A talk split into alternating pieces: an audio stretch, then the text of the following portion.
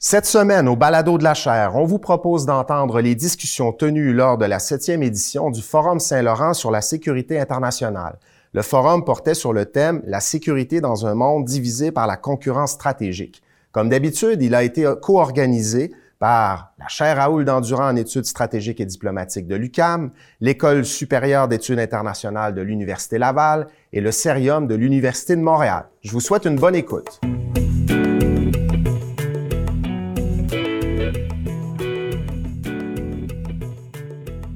Bonjour à toutes et à tous et bienvenue à cette nouvelle présentation des tables rondes dans le cadre du Forum Saint-Laurent sur la sécurité internationale.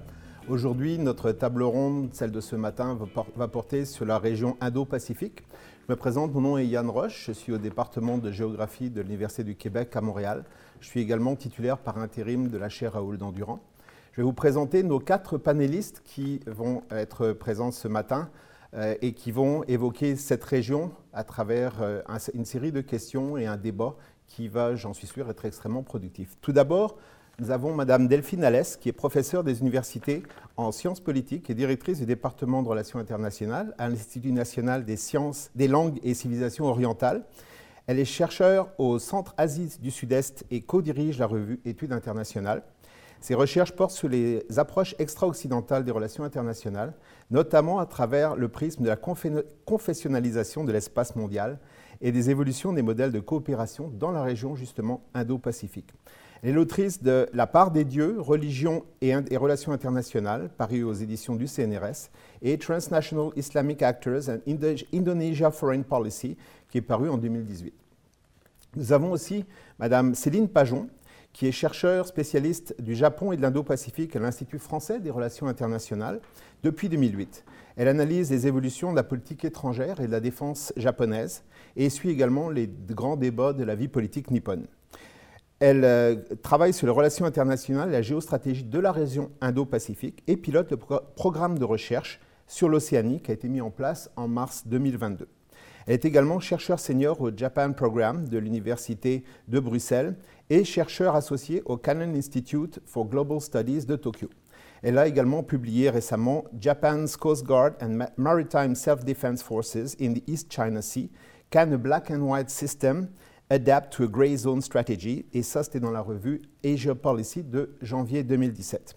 Nous avons également M. Éric Marquis, qui est sous-ministre adjoint aux relations bilatérales du ministère des Relations internationales et de la francophonie du Québec. De 2017 à 2019, il a été sous-ministre adjoint aux affaires bilatérales, responsable des États-Unis, des Amériques et de l'Asie-Pacifique. Et durant sa carrière gouvernementale, il a acquis une importante expérience diplomatique, notamment à titre de délégué du Québec à Chicago de 2011 à 2017. Il a aussi développé une grande expertise en matière de politique internationale en tant que directeur Asie-Pacifique et directeur de l'Amérique latine et Antilles pour le MRIF. Nous avons également M. Jean-Pierre Cabestan, directeur de recherche au CNRS, qui est également chercheur associé au Asia Center. Il est spécialiste du droit et des institutions chinoises contemporaines et des relations Chine-Taïwan. Ses recherches portent également sur la politique étrangère et sécuritaire de la Chine, en partie en Afrique. Il est actuellement d'ailleurs en Mauritanie en mission. Il est l'auteur de Demain la Chine, démocratie ou dictature, paru en 2018, de Demain la Chine, guerre ou paix en 2021, et de la politique internationale de la Chine entre intégration et volonté de puissance, dont la troisième édition a été publiée en 2022. Donc je vous propose dans un premier temps, mesdames et messieurs, si vous voulez bien, de commencer par une série de questions qui vont euh, être posées individuellement. Vous aurez une dizaine de minutes pour y répondre par la suite. Et notamment, on va commencer, si vous voulez bien, par, dans la première partie de votre, de votre réponse, essayer de définir comment vous voyez la euh, région Indo-Pacifique, comment vous définissez la, région Indo-Pacifique? Ensuite, j'ai des questions plus spécifiques pour chacune et chacun d'entre vous. Et si vous voulez bien, on va commencer par, par Madame Alès, excusez-moi. Et donc, je voudrais savoir en plus de votre définition de la, de la région Indo-Pacifique. Comment vous voyez l'évolution des relations entre l'Union européenne, l'ASEAN et les États membres de cette région-là dans, dans, le contexte de la popularisation de la notion d'Indo-Pacifique? Madame Alès Merci beaucoup. Euh, c'est un, très grand plaisir euh, pour moi d'être euh, avec vous virtuellement au Québec aujourd'hui. Alors, c'est une vaste question, hein, celle de la définition de, l'Indo-Pacifique. Je vais peut-être commencer par un, rapide détour historique sur l'évolution de cette notion, parce qu'elle est importante pour comprendre comment elle est perçue aujourd'hui par les acteurs de la région. L'Indo-Pacifique, d'abord, c'est un concept qui a émergé sous sa forme actuelle dans le milieu des, des think tanks. Il a été employé en, 2007 dans un article d'un ancien officier de marine indien et puis repris euh, ensuite, euh, Céline Pajon en parlera mieux que moi dans un discours du Premier ministre euh, japonais Shinzo Abe devant le Parlement indien avant de se diffuser progressivement dans le vocabulaire stratégique des membres du Quad, ce forum minilatéral informel qui regroupe l'Inde et le Japon, mais aussi les États-Unis et l'Australie. Et puis, il a finalement été adopté par la quasi-totalité progressivement des acteurs stratégiques de la région, au point même que les États-Unis ou la France ont fini par transformer leur zone de commandement Asie-Pacifique ou Pacifique en zone de commandement Indo-Pacifique, ce qui montre bien qu'il y a de plus en plus une véritable institutionnalisation euh, de cette notion. Et ce qui est intéressant, c'est qu'au regard de cette évolution, on peut considérer raisonnablement que le concept d'Indo-Pacifique est là pour rester, alors que jusqu'à tout récemment, la plupart des discussions euh, comme la nôtre aujourd'hui commençait en fait par s'interroger sur le fait de savoir si euh, l'Indo-Pacifique avait du sens ou si cette notion allait progressivement disparaître ou euh, se dissoudre. C'est une question qu'on ne pose plus véritablement aujourd'hui en ces termes. Et en même temps, je réponds à la question sur la définition, c'est un concept qui reste très flou et, très plastique quand on s'intéresse au sens que recouvre l'Indo-Pacifique pour ses acteurs et aux implications de cette notion en termes de normes, en termes de politique euh, en termes de méthodes de coopération et même en termes géographiques. Euh, la France a une vision de l'Indo-Pacifique qui est très large puisqu'elle recouvre euh, finalement toute la région qui va de l'est de la côte africaine au territoire français dans le Pacifique, alors que d'autres acteurs régionaux, l'Indonésie par exemple, en ont une vision géographique qui est beaucoup plus restreinte et qui est centrée sur l'Asie du Sud-Est et ses partenaires à l'extérieur immédiat de cette de cette, euh, de cette sous-région. Donc il reste un flou euh, sur le sens exact de la notion, au-delà du fait qu'elle est euh, désormais bien installée dans le vocabulaire et même progressivement de plus en plus institutionnalisée. alors, l'autre partie de, la question que, vous me posiez au-delà de la définition, c'était de savoir comment ont évolué dans, le, dans le, contexte effectivement de la popularisation croissante euh, de cette notion, les relations entre l'Union européenne ou ses membres et euh, les euh, États d'Asie du Sud-Est. Je vous remercie d'ailleurs de me permettre d'ouvrir en, commençant par parler de l'Asie du Sud-Est à côté de mes, voisins virtuels qui parleront ensuite des États les plus, les plus grands. ce qui est vraiment frappant pour moi, c'est que les développements récents euh, de cette notion d'Indo-Pacifique et des partenariats que permet d'organiser euh, cette notion, a, vraiment, euh, cette évolution a vraiment remis l'Asie du Sud-Est sur la carte politique, notamment du point de vue de l'Union européenne et du point de vue de ses États membres. Pendant très longtemps, euh, L'Asie du Sud-Est était ce que euh, le géographe euh, Élisée Reclus appelait l'angle de l'Asie. C'est d'ailleurs un terme qui a été repris dans, le titre d'un ouvrage de, Rodolphe de Coninck. et c'était même un angle mort en termes de politique asiatique pour l'Union européenne et pour beaucoup d'États de l'Union européenne qui avaient tendance à s'appuyer sur leur héritage colonial dans la région, d'une part, et d'autre part, à cibler principalement les grands États régionaux sans avoir véritablement une politique asiatique euh, globale et encore moins une politique euh, sud-est asiatique. Et donc dans le contexte euh, bah, du déplacement de cette vision stratégique qui était avant Asie-Pacifique vers une approche Indo-Pacifique, l'importance politique et stratégique euh, de la région sud-est asiatique est devenue de plus en plus euh, évidente. Alors, une importance qui tient évidemment euh, à son poids démographique. On parle de 680 plus millions d'habitants. On parle aussi d'une importance stratégique très significative avec le contrôle de plusieurs détroits, et notamment le détroit de Malacca, qui est essentiel pour les lignes de commerce maritime dans la région. Et on parle aussi d'une importance normative, puisque l'ASEAN, l'Association des nations du Sud-Est asiatique, aspire à fixer les normes de fonctionnement euh, de l'architecture politique et sécuritaire euh, dans la région. Puis, en sens inverse, euh, l'intérêt politique d'une coopération avec les Européens s'est aussi trouvé renforcé. Du point de vue de l'ASEAN dans le contexte de la popularisation de la notion d'Indo-Pacifique. Il faut savoir que l'Asie du Sud-Est a mis beaucoup de temps à se saisir de cette notion euh, d'Indo-Pacifique qui était vue avec beaucoup de, suspicion euh, quand elle restait monopolisée par les membres du, Quad que j'évoquais tout à l'heure, puisque euh, l'Indo-Pacifique semblait avoir une connotation qui était perçue comme anti-chinoise du point de vue des États membres de l'Association des nations du, du Sud-Est asiatique. Or, l'ASEAN est très divisée. Euh, entre des États membres comme le Vietnam, qui ont des contentieux territoriaux euh, explicites euh, avec Pékin, d'autres comme le Laos ou le Cambodge, qui ont une forme de, proximité ou même de dépendance économique vis-à-vis de la Chine, et d'autres encore comme l'Indonésie, qui essayent de s'attacher à maintenir une position d'équilibre dans la continuité de ce qui a été la longue tradition non alignée de la politique euh, étrangère indonésienne. Donc il a fallu attendre l'été 2019 euh, pour que les membres de l'ASEAN trouvent euh, un compromis et pour qu'émerge une vision, c'est le terme d'outlook qui est employé, une vision de l'ASEAN sur l'Indo-Pacifique.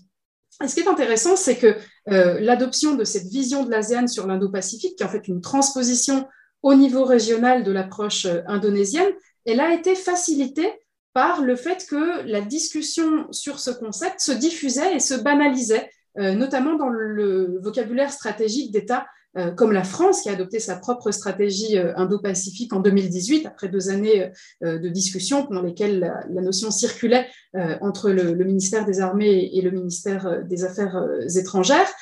et le fait que l'Europe ou des États européens adoptent euh, des perspectives sur l'Indo-Pacifique, eh bien, ça a permis une forme de euh, banalisation, une forme de troisième voie sur cette notion qui était compatible euh, avec la position de compromis recherchée par l'ASEAN, et donc une approche qui n'était pas explicitement anti-chinoise et qui permettait une forme de coopération jugée plus équilibrée autour de cette, notion. Depuis, et je vais terminer par là, ce qui est intéressant quand on regarde le dialogue entre les visions européennes et aséanienne ou sud-est asiatique euh, de l'Indo-Pacifique. Et quand on regarde surtout les actions qui sont entreprises euh, autour de cette notion, c'est qu'on voit se dessiner vraiment euh, une forme de convergence autour de l'importance de la construction régionale, de l'institutionnalisation régionale et du dialogue interrégional. Et on voit même à cet égard émerger une nouvelle méthode de travail, peut-être une nouvelle tonalité dans les échanges entre partenaires européens et sud-est asiatiques, qui repose beaucoup plus qu'avant sur la reconnaissance mutuelle.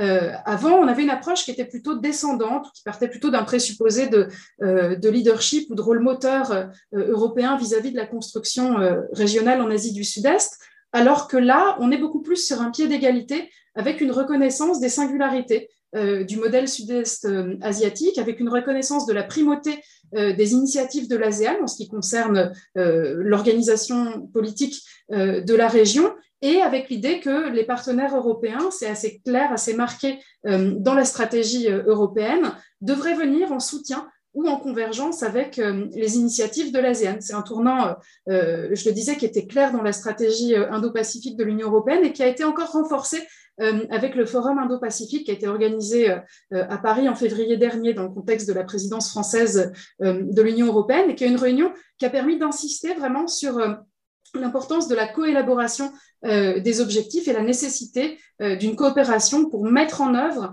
euh, et favoriser la mise en œuvre de la stratégie indo-pacifique de l'ASEAN en termes, par exemple, de développement des infrastructures de communication ou de sécurité environnementale et maritime, qui sont des sujets sur lesquels existe aussi une expertise européenne qui vient rencontrer une, une demande et des initiatives de l'ASEAN. Donc, vraiment une vision beaucoup plus partenariale que ça n'était le cas précédemment dans les relations euh, entre les deux régions. pour résumer, euh, ce qui me frappe vraiment, c'est que l'Indo-Pacifique vient remettre l'Asie du Sud-Est au centre de la carte du point de vue européen en venant impulser euh, une transformation des méthodes de coopération dans ce sens plus partenarial.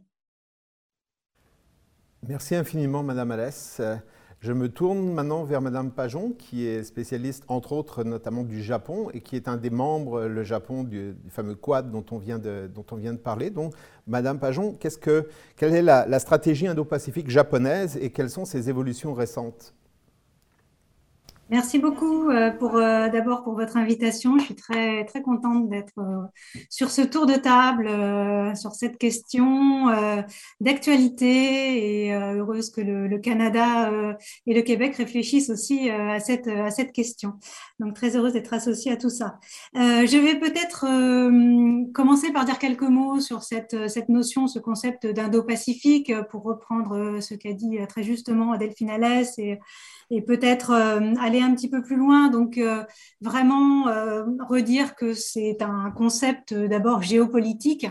et bien insister sur cette construction en fait hein, géopolitique de, de, cette notion euh, puisque ça reflète certes une, réalité, donc c'est-à-dire que euh, les régions de, l'océan Indien, de l'océan Pacifique euh, sont de plus en plus intégrées. Il y a des routes maritimes stratégiques qui passent hein, entre dans, ces deux, ces deux océans.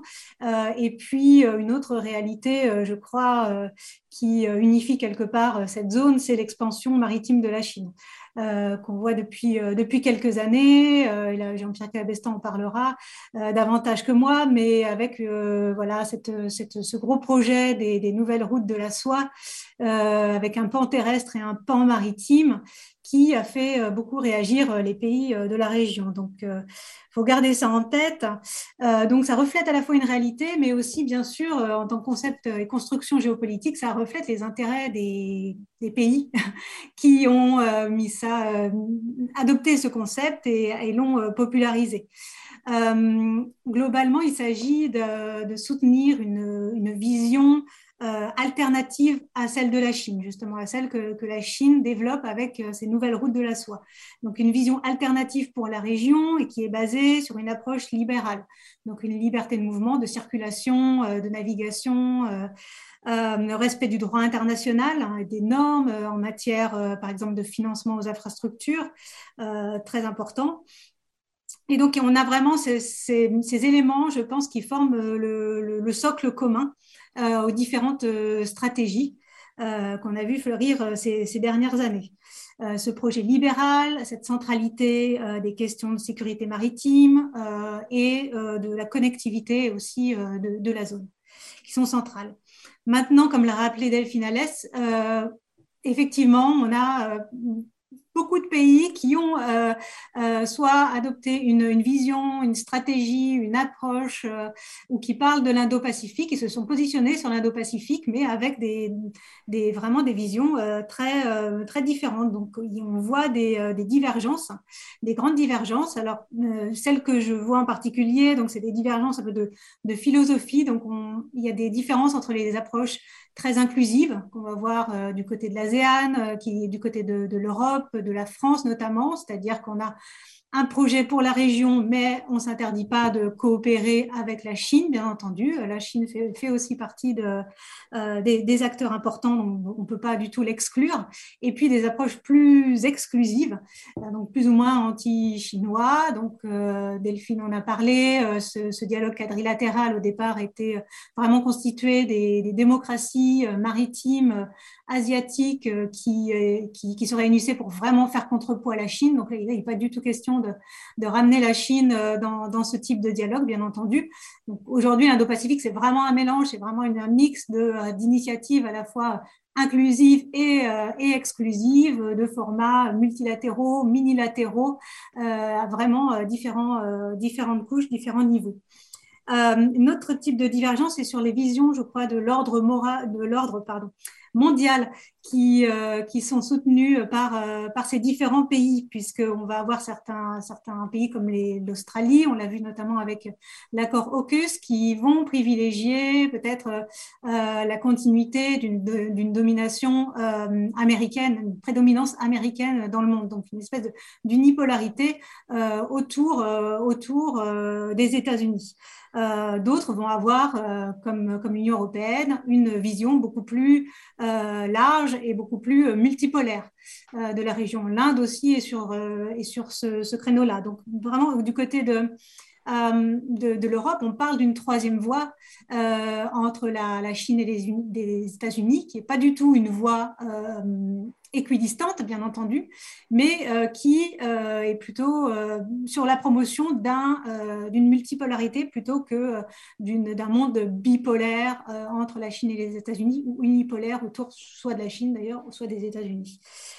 Troisième type de divergence, la, définition géographique. Delphine a aussi évoqué la question. La France a une euh, définition extrêmement large du concept. Euh, les États-Unis, euh, par exemple, pour eux, l'Indo-Pacifique s'arrête aux côtes ouest de l'Inde, donc il y a clairement une zone d'angle mort voilà, sur le nord-ouest de l'océan Indien.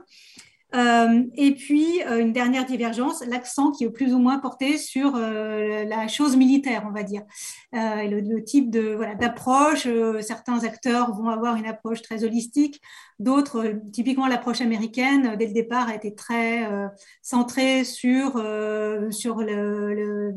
la remilitarisation, en fait, dans la zone, le fait d'avoir de, de, des, troupes américaines et des équipements de top niveau, au niveau militaire américain euh, dans cette zone face, euh, à la Chine.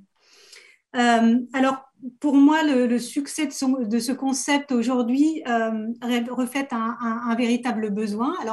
Certes, je suis tout à fait d'accord avec, avec, Delphine quand elle dit que ce concept est extrêmement vague, mais en même temps, c'est aussi une qualité, en fait. Ça permet de, fédérer le, maximum de partenaires parce que finalement, tout le monde trouve, trouve un petit peu son compte. Euh, c'est vraiment une démarche souple, donc souvent on parle d'une approche basée sur des principes ou des valeurs. Euh, bien entendu, il ne s'agit pas de, euh, d'exclure certains acteurs, par exemple dans l'Asie du Sud-Est, qui ne correspondraient pas aux, critères occidentaux de démocratie, qui adhéreraient pas forcément aux droits de l'homme tel qu'on l'entend en Europe. on va, par exemple, davantage mettre l'accent sur les valeurs démocratiques peut-être au niveau international en parlant d'un multilatéralisme, euh, en, expliquant que voilà, euh, c'est très important d'avoir les partenaires autour de soi et de, euh, et de travailler ensemble à l'adoption de, de, nouvelles normes.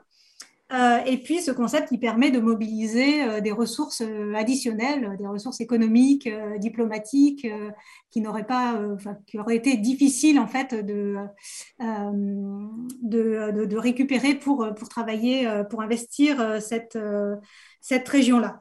Et peut-être une, une dernière réflexion sur, sur cette idée d'Indo-Pacifique pour dire que effectivement aujourd'hui c'est vraiment le cœur de de là où l'ordre international est euh, remis en cause hein, quelque part par, euh, par l'expansion euh, de la Chine. Bon, Aujourd'hui, on a la guerre en Ukraine qui, euh, qui pose aussi clairement cette question en Europe, mais on, on, considère aujourd'hui que c'est dans l'Indo-Pacifique en, en, grande partie que va se, se jouer, se, se restructurer l'ordre mondial à venir, avec des grandes questions autour des, des, problématiques de gouvernance. Donc souvent, quand on va débuter des, des discussions centrées sur les problèmes Indo-Pacifique, bon, finalement, on va, on va aborder des questions qui dépassent largement le cadre Indo-Pacifique. Ça va être la gouvernance des communs, euh, voilà, l'océan, euh, faire face au changement climatique, euh, quelles normes adopter pour les infrastructures, pour le, cyberespace,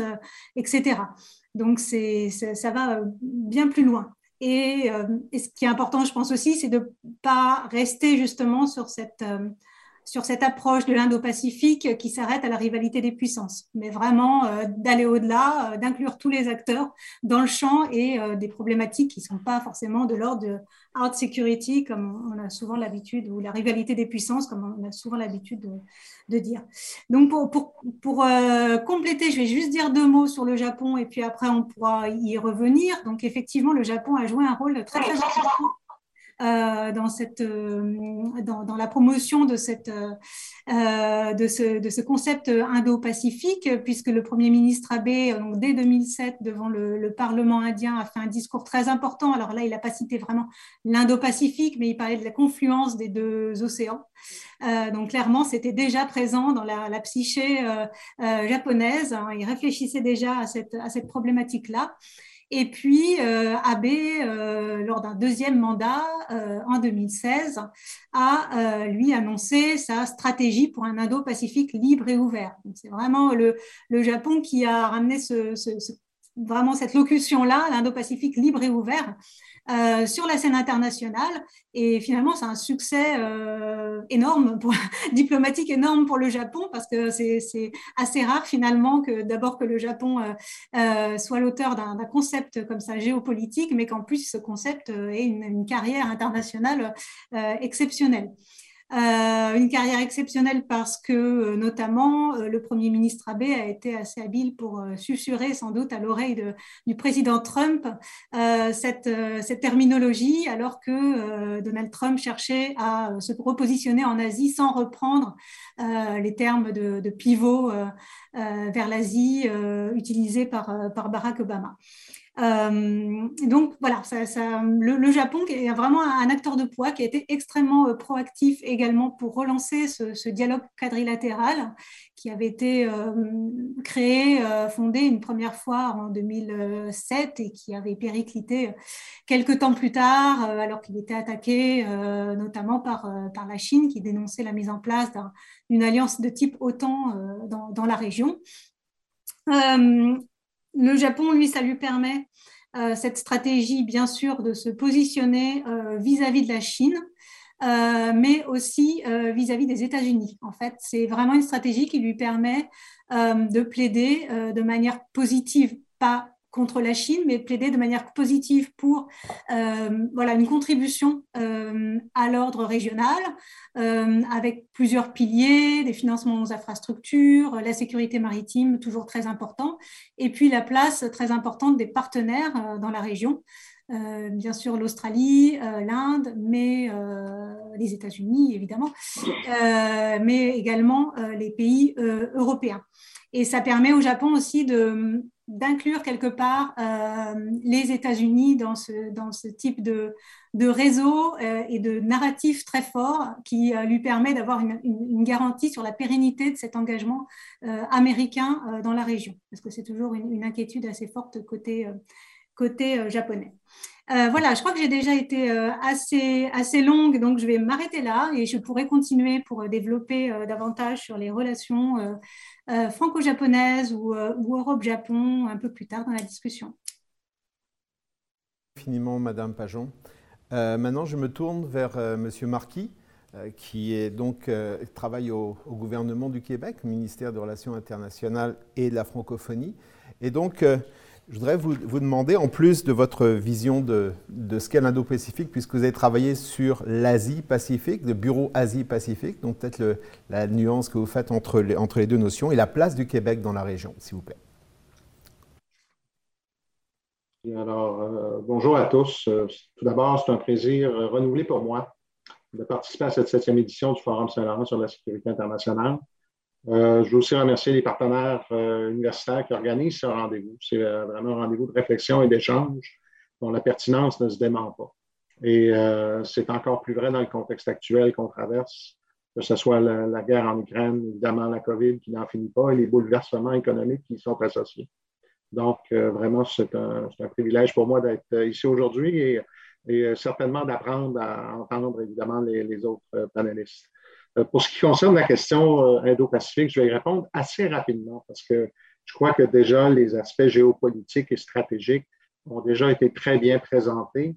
Euh, je me concentrerai davantage sur la notion peut-être plus géographique, une définition peut-être plus inclusive qui s'arrime bien à la, réalité des accords commerciaux dont nous sommes, que nous, dont nous sommes euh, membres via le Canada, donc notamment le, le PTPGP, le partenariat transpacifique global et progressiste. C'est aussi un concept qui nous permet d'inclure euh, euh, euh, plus euh, explicitement euh, des partenaires comme l'Inde, l'Australie, la Nouvelle-Zélande.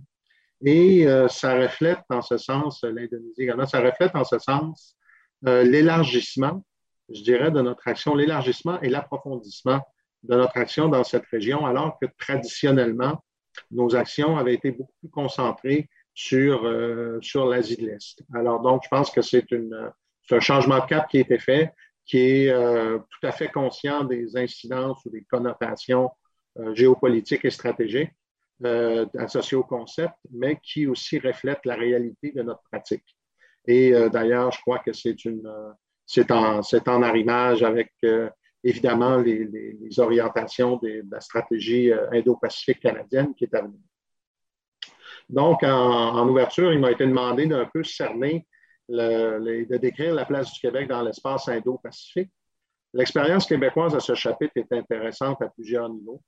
D'une part, c'est l'expérience d'un État fédéré, avec les défis et les opportunités que cela présente, donc pas un pays souverain, mais un État fédéré. Mais elle l'est également en raison de notre engagement en tant qu'acteur externe à la région Indo-Pacifique, mais qui trouve dans cette région plusieurs clés de son avenir évidemment sur le plan économique, mais aussi, et ça, il faut vraiment, vraiment ne pas l'oublier, sur le plan environnemental. On va je commencerai par certaines notions de base. Évidemment, tout gouvernement fait des relations internationales pour promouvoir et défendre des intérêts, euh, donc, euh, et affirmer sa souveraineté. Donc, notre réflexion sur la, je dirais, ses intérêts pour le Québec, euh, quels sont-ils historiquement? Donc, pourquoi le Québec fait des relations internationales?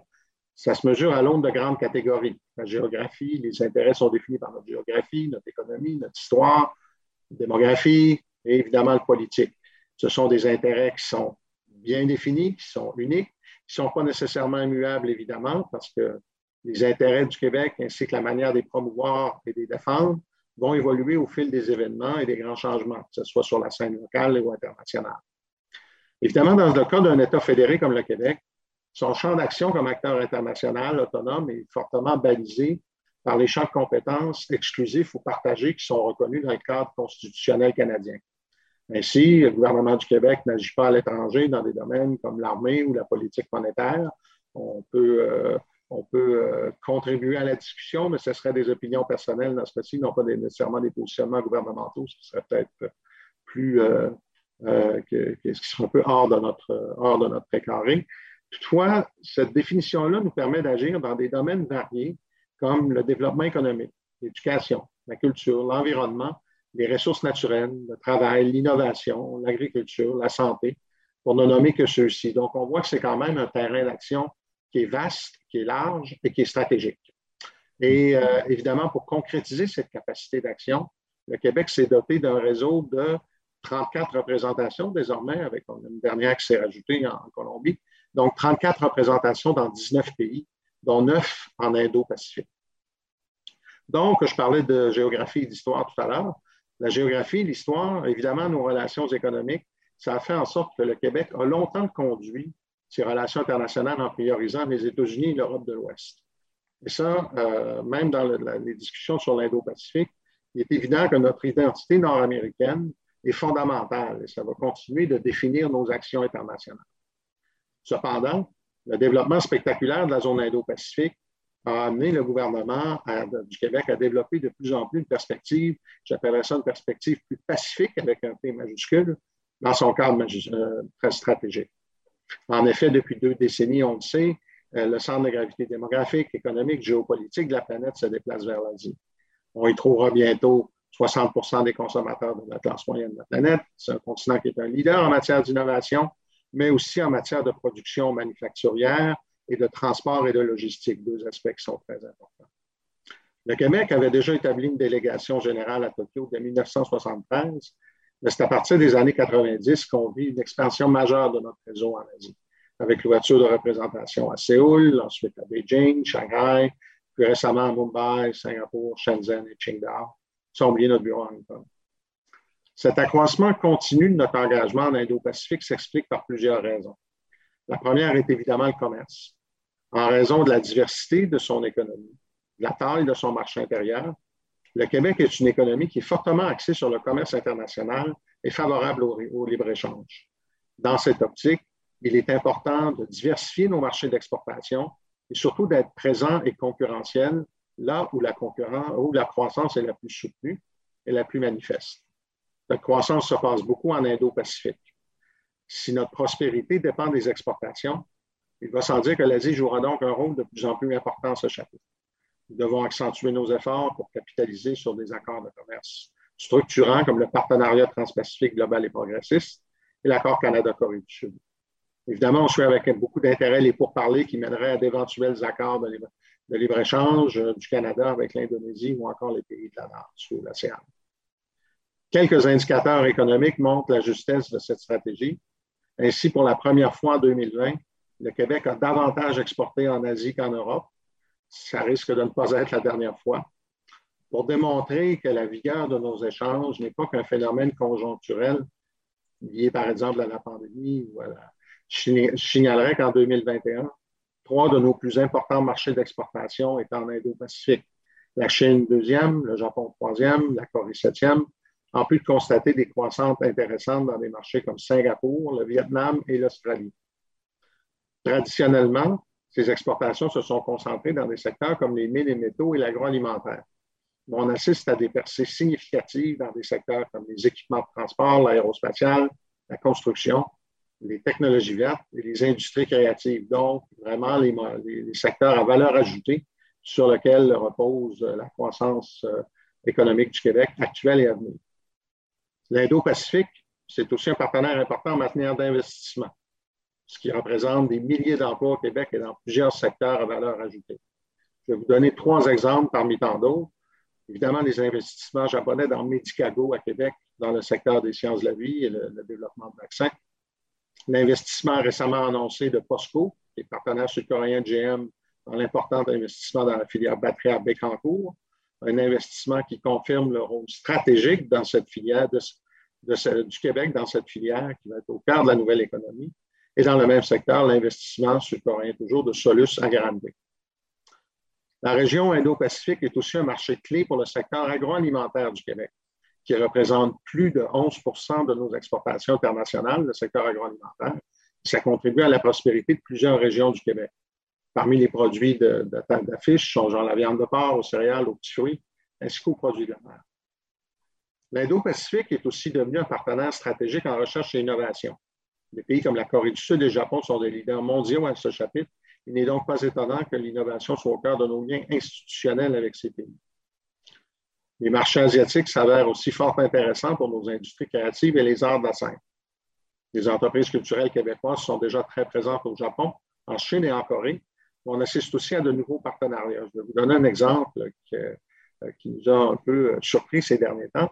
Mais euh, donc, on a un partenaire émergent, l'Indonésie, qui a manifesté beaucoup d'intérêt envers le secteur de la production et post-production télévisuelle et cinématographique québécois. Donc, en transcendant les barrières linguistiques et océaniques, nous avons pu organiser des rencontres de travail entre les acteurs québécois et indonésiens de ces secteurs, des rencontres qui ont non seulement confirmé le potentiel de collaboration, mais qui pourraient très bien positionner l'expertise québécoise auprès d'un marché qui, rappelons-le, est le quatrième pays le plus populeux de la planète et qui souhaite développer justement encore plus cette industrie. Enfin, je ne saurais passer sous silence le dossier de l'environnement. Le succès de la mobilisation planétaire pour lutter contre les changements climatiques, réduire les émissions de GES et protéger la biodiversité et les écosystèmes dépend en bonne partie d'un engagement de la région de l'Indo-Pacifique. En effet, c'est en Indo-Pacifique que l'on verra la plus grande croissance économique et démographique au cours des prochaines décennies, qui seront particulièrement critiques sur le plan environnemental. C'est pourquoi il est indispensable d'intensifier notre action bilatérale et multilatérale en faveur d'une croissance durable dans cette région. Plusieurs de nos ententes de coopération soutiennent des projets bilatéraux en environnement et le Québec a fait des technologies vertes un pilier de sa stratégie de développement des exportations en Indo-Pacifique. Et ces efforts trouvent un écho chez nos partenaires. Je pense notamment à la Nouvelle-Zélande pour tout le dossier du marché du carbone. C'est un dossier, le dossier environnemental, qui est particulièrement important dans le contexte plus tendu que l'on vit dans les relations sino-américaines et sino-canadiennes parce qu'il est essentiel, même dans ce contexte, et je dirais même surtout dans ce contexte, de maintenir nos collaborations face à cet enjeu existentiel. Vous comprendrez donc que la relation du Québec avec l'Indo-Pacifique s'est beaucoup intensifiée ces dernières années et qu'elle va continuer de se développer. C'est dans cette optique qu'en novembre dernier, le ministère des Relations internationales et de la francophonie a lancé sa stratégie pour l'Indo-Pacifique, en décembre dernier, pardon, sa stratégie pour l'Indo-Pacifique qui découle de la vision internationale lancée par la ministre Nadine Giraud en novembre 2019. La stratégie territoriale pour l'Indo-Pacifique est organisée sous cinq, grands axes d'intervention, ainsi que d'un axe transversal, la jeunesse, dans le but de cibler nos actions et maximiser les retombées de notre relation avec les pays de la région. Les cinq grands axes sont le commerce extérieur et les investissements, la recherche, l'innovation et la formation, l'économie verte et le développement durable, l'attraction de talents et de la main-d'œuvre et la culture. Une priorité complémentaire sera de développer et d'appuyer l'expertise québécoise sur l'Indo-Pacifique, et ce, tant au sein du gouvernement qu'avec nos partenaires universitaires. Vous invite à suivre ces développements de près et, souhaitons-le, d'y contribuer. La priorité, donc, sera d'augmenter notre soutien et notre accompagnement aux entreprises exportatrices québécoises et de stimuler davantage l'attraction d'investissements directs étrangers provenant de la région. Nous tâcherons de mieux cibler les grands projets le savoir-faire et l'expertise des entreprises québécoises présentent un avantage comparatif.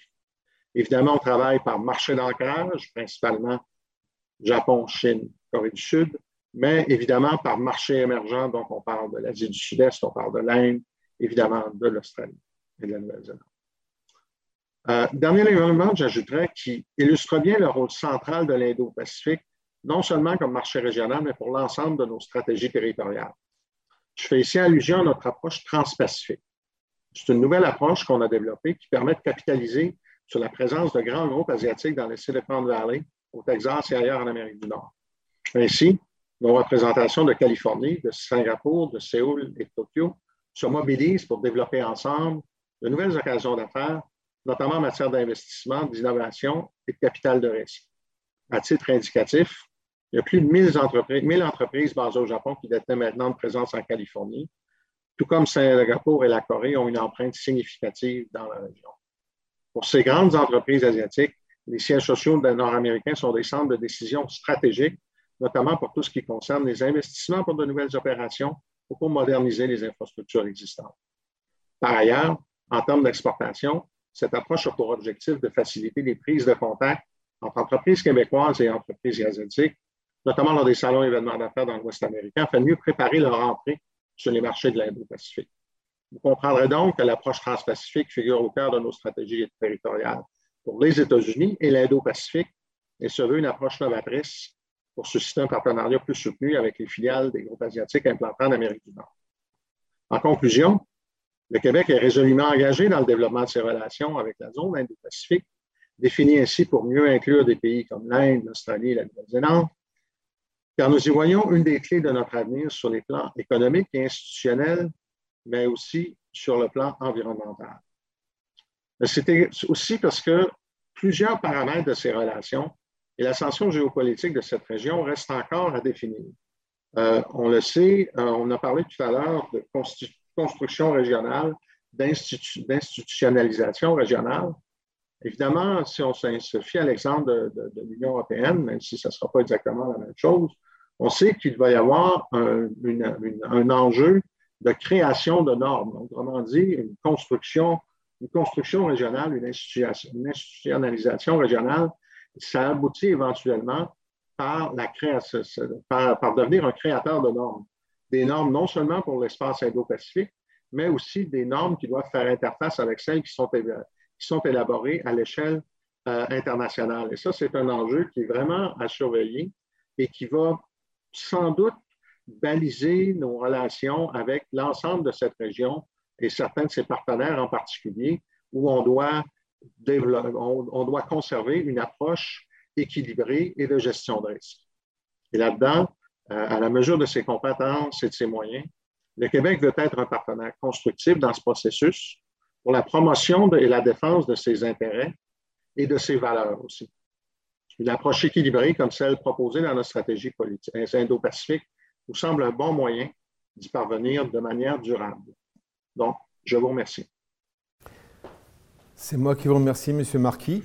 Avant d'aller plus loin, j'ai oublié de, vous mentionner en, ouverture que euh, nous recevons les questions du public que nous poserons à la toute fin de la table ronde. Donc, euh, si vous avez, pendant que vous euh, nous entendez en ligne, si vous avez des questions pour l'une ou l'autre des, panélistes, n'hésitez pas à nous les poser en ligne. Nous, les, nous les transmettrons ensuite aux panélistes. Alors, c'est intéressant parce que jusqu'à maintenant, on a beaucoup évoqué, mais de manière indirecte, ce que j'appelais tout à l'heure l'éléphant dans la pièce, la Chine. Et nous avons M. Jean-Pierre Cabestan, qui est un spécialiste de la Chine, notamment sous son angle de politique étrangère et sécuritaire. Donc je lui donne la parole. Euh, Monsieur Cabestan, le rôle de la Chine, notamment en Afrique, mais aussi dans la région.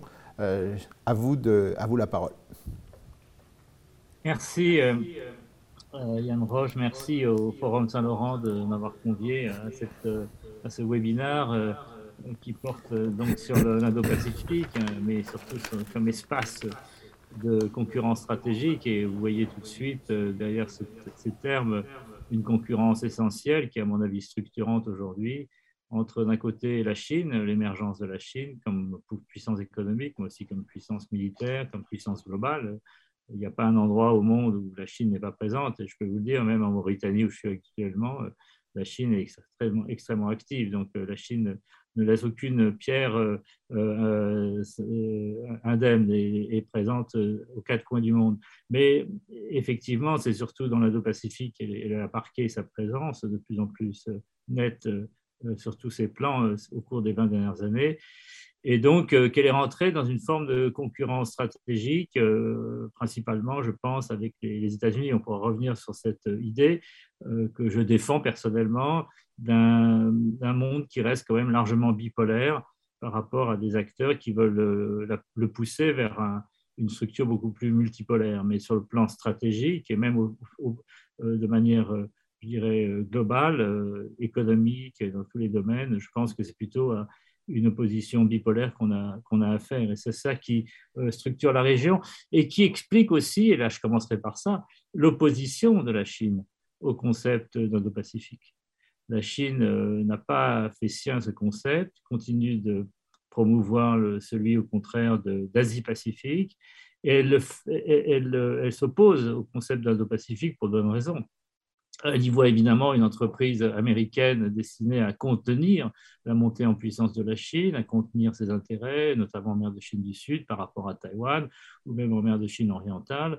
Et euh, donc, euh, elle voit euh, dans des initiatives qui ont été déjà évoquées, hein, je reviens, sur lesquelles je ne reviendrai pas, notamment celle d'Abbé, mais après Trump, et puis qui a été reprise par l'administration Biden, autant de, autant de, euh, destinés. Euh, alors, non seulement nous, on, parle de rééquilibrage euh, de la, de la, puissance chinoise, de la montée en puissance de la Chine, afin de maintenir en fait la paix et la stabilité dans la zone, mais en fait, la Chine conçoit ces, initiatives comme autant d'efforts de, de, de, containment ou d'endiguement, si vous voulez, de la, de la montée en puissance de la Chine. Donc, elle est très opposée à ce concept d'Indo-Pacifique. Ça ne veut pas dire qu'elle n'en parle pas. Si vous regardez la littérature spécialisée en Chine euh, sur, ces questions, euh, évidemment, elle, débat beaucoup du, concept d'Indo-Pacifique. Mais enfin, elle y est hostile et c'est important de le, noter euh, d'emblée. La deuxième chose, c'est que parmi les acteurs ou les, pays ou les, groupes de pays qui, sont qui ont adopté ce concept, il y a des visions assez différentes. Euh, beaucoup de choses ont été dites déjà par Delphine Alès et, Céline Pajon. Ce que je rajouterais, c'est peut-être une opposition entre ceux qui insistent sur euh, ce qu'on appelle la sécurité traditionnelle, hein, ou hard security en anglais, la sécurité militaire, et ceux pour, et, les pays ou les groupes de pays comme l'Union européenne qui insistent plus sur la sécurité non traditionnelle, euh, y compris évidemment la sécurité environnementale, mais aussi euh, la sécurité économique euh, et, euh, ou, sanitaire, là où, l'Union européenne et les puissances et, les groupes de pays qui ne sont pas membres vraiment de l'Indo-Pacifique peuvent agir et avoir une influence plus marquée. Il y a évidemment un, fossé, et ça c'est une donnée évidente, hein, énorme entre d'un côté les États-Unis et ses alliés dans l'Indo-Pacifique qui sont présents militairement dans la zone, et puis euh, l'Union européenne qui n'est pas présente militairement, et puis même les pays comme la France qui continuent d'avoir une présence, mais euh, qui est extrêmement euh, faible et je dirais symbolique, est concentrée sur la protection eh bien, de l'espace maritime que contrôle, immense d'ailleurs, que contrôle encore la France dans le Pacifique Sud ou dans l'océan Indien. Donc là, il y, a, une, différence qui est, très importante. Alors évidemment, parmi les facteurs de, de, de, construction cette notion d'Indo-Pacifique, vous avez ces expansions de la Chine, et puis depuis 2012 les routes de la soie. Mais ce que je dois dire quand même, c'est que on n'a pas beaucoup parlé, enfin, c'est une page a fait allusion au, pivot d'Obama, c'est que en fait, le pivot d'Obama date de 2011 était une réaction non pas aux routes de la soie, mais beaucoup plus déjà à une expansion générale de la Chine, une de son, son, outil militaire et, une influence de plus en plus nette sur le plan économique de la Chine dans la zone. Il y a une donnée qui est évidente, mais sur laquelle on pourra revenir, c'est que euh, l'Asie du Sud-Est euh, est devenue le premier partenaire en tant qu'ASEAN, en tant que groupe de pays euh, d'États d'Asie du Sud-Est, devenu le premier partenaire économique de la Chine devant l'Union européenne. Et donc, on voit que la Chine domine la zone sur, le, plan commercial, et c'est vrai aussi pour la Corée, pour le Japon, et de plus en plus aussi pour l'Asie du Sud. Donc euh, euh, là, il y a un premier facteur. Après, évidemment, les routes de la soie, euh, qui, à la fois la route, surtout la route maritime, plus que la route terrestre via l'Eurasie, euh, un site, euh, on, nourrit ce concept d'un tout pacifique. Et là, il y a un paradoxe qui, est, euh, qui, va vous paraître évident, c'est que la Chine refuse d'adopter ce concept d'un pacifique alors qu'elle est de plus en plus présente dans l'océan Indien, à la fois sur le plan économique, et ça a été tiré notamment par son, sa dépendance énergétique à l'égard du Moyen-Orient en hydrocarbures, mais aussi par l'expansion de ses relations avec les pays africains, la côte euh, orientale de l'Afrique, mais tout l'ensemble du continent africain, où elle y trouve un certain nombre de minerais euh, et de matières premières euh, destinées à son industrie. Ça va du cuivre au lithium, en passant par le cobalt, le fer et autres minerais importants que, dont elle ne dispose pas en grande quantité sur son territoire. Donc, cette route de la soie, en fait, fait de la Chine un, premier, un important acteur de l'Indo-Pacifique, sans pour autant, comme je l'ai indiqué, revendiquer le terme. Parallèlement à ces expansions des routes de la soie, vous avez une expansion de la marine chinoise qui est évidente on y reviendra, je, pense, c'est qu'aujourd'hui, euh, c'est connu, la Chine, la République populaire de libération, euh, sa marine a plus de bateaux que la marine américaine. Alors, ça ne veut peut-être pas dire grand-chose, puisqu'en tonnage, d'abord, la marine américaine reste plus importante, et qu'en termes de, capacité technique, capacité au combat, euh, fiabilité, je pense que la marine américaine reste largement plus puissante que la marine chinoise. Mais c'est quand même une évolution sans précédent et qui euh, évidemment suscite beaucoup d'interrogations au Japon, mais pas seulement au Japon, ailleurs, à Taïwan, mais ailleurs dans la zone, sur la capacité à long terme des États-Unis de maintenir un, équilibre des forces crédible sur le plan militaire face à la Chine. Et euh, évidemment, ça explique le, renforcement euh, de la, coordination de défense entre le, le Japon et les États-Unis, qui commencé dans les années 90, mais qui s'est beaucoup développé sous Abe dans les années 2015, hein, entre 2012, 2012, le retour d'Abe au pouvoir et, 2019. Et, aussi, évidemment, le pacte AUKUS qui a été évoqué euh, précédemment. Alors maintenant, euh, la question c'est de savoir si tous ces arrangements de défense, tous ces accords, ces renforcements de ces alliances américaines, qui évidemment sont perçus de manière négative par la Chine depuis le départ, euh, peuvent maintenir un équilibre des forces et donc la paix et la stabilité dans la zone par rapport aux ambitions de la Chine, notamment face à Taïwan, mais aussi en mer de Chine du Sud ou face au Senkaku qu'il y a eu euh, en mer de Chine orientale, par exemple. Et là, c'est une vraie interrogation. L'autre paradoxe qui est, bien connu, j'évoquais donc la, montée en puissance économique donc, euh, de la Chine dans la zone, c'est le fait que les États-Unis maintenant sont un partenaire économique de deuxième rang en fait dans la zone, même si euh, euh, il y a encore beaucoup d'investissements, un stock d'investissement appréciable des États-Unis, mais en volume d'échange, les États-Unis sont loin derrière, ont peu de capacité de reprendre pied et d'arriver au même niveau que la Chine euh, dans la zone. Euh. Donc, euh, donc il y a une, réorganisation des, de l'économie, mais aussi une réorganisation stratégique avec ce quad qui a été évoqué, mais un, quad qui, d'une certaine manière, on y reviendra, j'imagine, mis à mal par la guerre d'Ukraine, qui a montré que l'Inde reste quand même un partenaire assez indépendant sur un certain nombre de questions. Il y a eu un rapprochement indo-américain euh, dans les années Bush, puis après euh, qui s'est confirmé sous Trump et sous Biden, mais en même temps, l'Inde reste un, acteur euh, assez indépendant sur le plan stratégique et qui reste dépendant en termes d'approvisionnement de, matériel militaire de, la Russie, un peu comme le Vietnam d'ailleurs, en dépit de relations difficiles, de plus en plus difficiles avec la Chine, mais qui est une relation qui reste faite de coopération économique de plus en plus fructueuse, mais déséquilibrée et de concurrence stratégique de plus en plus évidente, avec des tensions qui se manifestent avec des tensions sur la frontière de l'Himalaya entre la Chine et l'Inde, qui est le résultat d'un long différent frontalier qui peine à, trouver une solution. Donc, et l'Inde, pour euh, justement euh, justifier ce concept d'Indo-Pacifique, voit de plus en plus euh, inquiet la montée en puissance de la Chine dans l'océan Indien. Vous savez que ce sont les, stratèges indiens, bon, souvent influencés par des néoconservateurs américains, qui ont développé le concept de collier de perles, hein, cette ambition chinoise de, de, de construire des, ports sur tout le long de la de l'océan Indien, de, de Situé à Chittagong, de Hambantota à, Gwadar, et, évidemment avec comme, comme euh, manifestation ou illustration plus directement militaire, la mise en place d'une base navale à Djibouti en 2017. Euh, si on m'avait demandé en 2005 euh, est-ce que la Chine va établir des bases navales à l'extérieur du territoire, j'aurais dit c'est vraiment pas euh, parmi les options euh, crédibles de la Chine à l'avenir, eh bien, la Chine, euh, en tant que grande puissance, fait comme les autres grandes puissances, elle, essaye de mieux protéger ses intérêts outre-mer, et donc elle, établit des bases, elle a commencé par établir une base navale en Djibouti, et je pense qu'elle en établira d'autres à l'avenir, même si la configuration de ces bases peut être assez différente et pas véritablement de, devenir des bases navales à proprement parler, mais plutôt des, piliers à, compétences duales, civiles et militaires, mais surtout euh, apportant un, soutien logistique aux bateaux de la marine nationale chinoise qui euh, font escale dans la zone.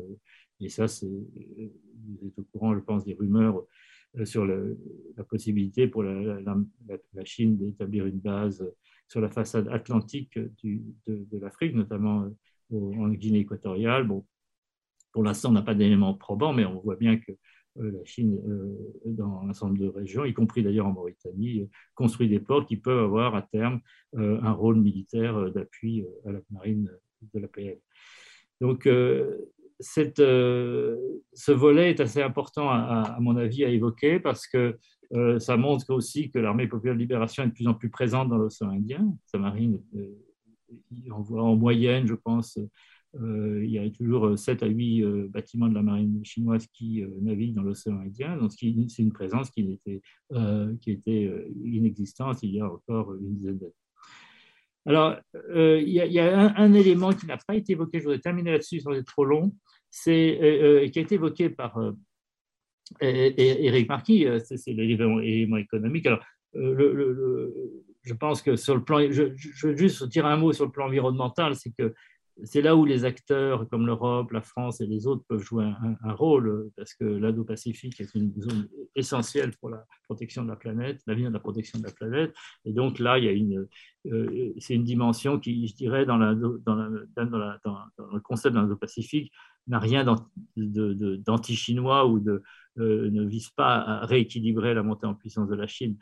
En, euh, en revanche, les, autres aspects euh, peut-être, peuvent être, euh, y compris économiques, peuvent avoir pour objectif de mettre en place des normes justement beaucoup plus proches des normes, des normes libérales pour la zone. Et je pense à un accord qui a évidemment capoté, qui est le TPP, le partenariat transpacifique, qui a été euh, bah, euh, réactivé par le Japon euh, après la, défection de Trump et des États-Unis, transformé en CPTPP et, euh, et, qui a pour objectif de mettre en place des normes sur le plan économique autrement plus contraignantes que les celles qui ont été euh, adoptées par euh, l'ASEAN et puis la Chine et les autres pays de la zone avec l'accord RCEP, le partenariat régional économique global qui a été conclu il y a maintenant à peu près deux ans. Donc là, il y a quand même un enjeu important sur le plan économique en termes de normes.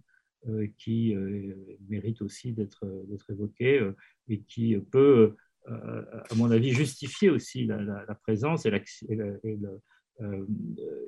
l'activité des pays qui ne sont pas vraiment de la zone, comme l'Union européenne et ses États membres, dans la zone Indo-Pacifique et qui justifie aussi la pertinence de ce concept d'Indo-Pacifique dont on débat depuis maintenant presque une heure. Merci. Merci beaucoup, Monsieur Cabestan. Euh, je me tourne à nouveau maintenant vers Madame Alès. Si je pourrais euh, vous poser des questions individuellement à nouveau, ou bien si vous voulez bien, nous pouvons euh, réagir, euh, peut-être à tour de rôle, par rapport à ce que les autres panélistes ont, mentionné. Madame Alès, est-ce que vous avez des réactions spécifiques à ce qui a été dit jusqu'à maintenant? Oui, volontiers. Alors, j'aimerais bien revenir euh, peut-être sur le, propos d'Éric Marquis qui évoquait l'enjeu euh, effectivement très important de création de normes euh, dans l'espace régional et puis en complément aussi de ce que disait Céline Pajon sur l'approche libérale qui est effectivement très marquée dans le, vocabulaire, hein, qui est emprunté par l'ensemble des acteurs de la région, mais qui en même temps recouvre des acceptions qui sont ou des perceptions qui sont très différentes euh, des, concepts empruntés par, euh, par les États qui utilisent ce vocabulaire de l'Indo-Pacifique. Euh, par exemple, tout le monde s'accorde dans la région, hein, tous les, locuteurs de l'Indo-Pacifique s'accordent sur l'importance, sur la nécessité de renforcer le multilatéralisme au niveau régional, sur l'importance de, conforter ce fameux ordre international fondé sur le droit, et en même temps, euh, ce qu'ils mettent derrière euh, peut être tout à fait euh, différent. On l'a bien vu notamment au regard des, réponses à géométrie variable sur la question de la crise en, Ukraine. on a bien vu que ces notions et surtout les engagements qu'elles impliquent peuvent voilà, recouvrir des, positions qui sont distinctes. Par exemple, les votes à l'Assemblée générale euh, de l'ONU et en particulier au Conseil des droits de l'homme ont bien rappelé que les enjeux euh, de droits humains qui sont considérés par les Européens et les Nord-Américains comme une composante essentielle de cet ordre international fondé sur le droit eh bien, peuvent être secondaires du point de vue de certains partenaires par rapport à la sauvegarde de leur souveraineté et de leur autonomie politique et plus largement la question de l'absence de consensus, on y reviendra peut-être un peu plus longuement au sein de l'ASEAN sur cette question euh, ukrainienne a bien montré l'absence d'unité politique entre les différents euh, euh, locuteurs de l'Indo-Pacifique. Ce que ça m'évoque, c'est qu'il y a vraiment un, long chemin encore à, parcourir pour que les Européens et, les Nord-Américains reconnaissent que même quand il y a convergence sur le vocabulaire, sur les notions, le multilatéralisme, le, droit international, etc., ben, les agendas euh, les objectifs spécifiques, les valeurs, les engagements euh, euh, implicites derrière ces notions, souvent ne sont Enfin, sont très diversifiés et qu'il y a plusieurs approches en fait de l'ordre international qui cohabitent actuellement en, Indo-Pacifique. Je pense que c'est d'autant plus évident dans cet espace-là que le pivot de la région est en Asie, euh, et, qu'en quelque sorte, l'Indo-Pacifique, ça nous montre bien que l'Indo-Pacifique sert un peu de, euh, laboratoire pour la construction de modèles de gouvernance euh, qui ne soit pas contesté à tort ou à raison, comme c'est souvent le cas de l'ordre international onusien, comme étant occidentalo-centré. Et donc, on aura l'occasion certainement d'en reparler, mais concrètement, la formule de coopération qui fonctionne pour l'ensemble des acteurs de la région, elle reste vraiment encore à, inventer. Céline Pajon le disait bien tout à l'heure, c'est très fluide pour le moment l'Indo-Pacifique. Il y a plusieurs formats de, coopération, d'ailleurs, qui ne sont pas toujours les mêmes entre les exercices militaires multilatéraux, entre les rencontres euh, régulières qui s'institutionnalisent euh, sans l'être pour autant euh, de façon formelle comme le Quad, etc. Il y a plein de, formules qui recouvrent parfois des conceptions assez divergentes des valeurs et qui recouvrent en particulier des rapports divergents avec le fameux éléphant dans l'Indo-Pacifique qu'on évoque depuis le début et, et qu'est la Chine. Merci infiniment. C'est intéressant quand vous parlez d'aspect fluide de, de, la, de, cette construction. L'ASEAN elle-même est, est un, une organisation où on est très très fluide et on essaye d'éviter les normes de manière trop, euh, trop, trop claire, trop euh, évidente. On ne veut surtout pas imiter le modèle de l'Union européenne. Euh, Madame Pajon, je, vous, je vous tends le micro, si j'ose dire. Est-ce que vous voulez réagir spécifiquement sur un des aspects? Oui, tout à fait. Mais je, vais peut-être continuer dans la lignée du, propos de, Delphine Alès sur cette question des différentes approches des relations internationales. Et finalement, le fait qu'on voit notamment l'Union européenne, la France n'étant pas sur la même ligne que, que, les États-Unis, ça pose, ça pose un certain nombre de questions. Et je vais en profiter pour rebondir sur cette, cette question de, la, de cette approche française dans l'Indo-Pacifique.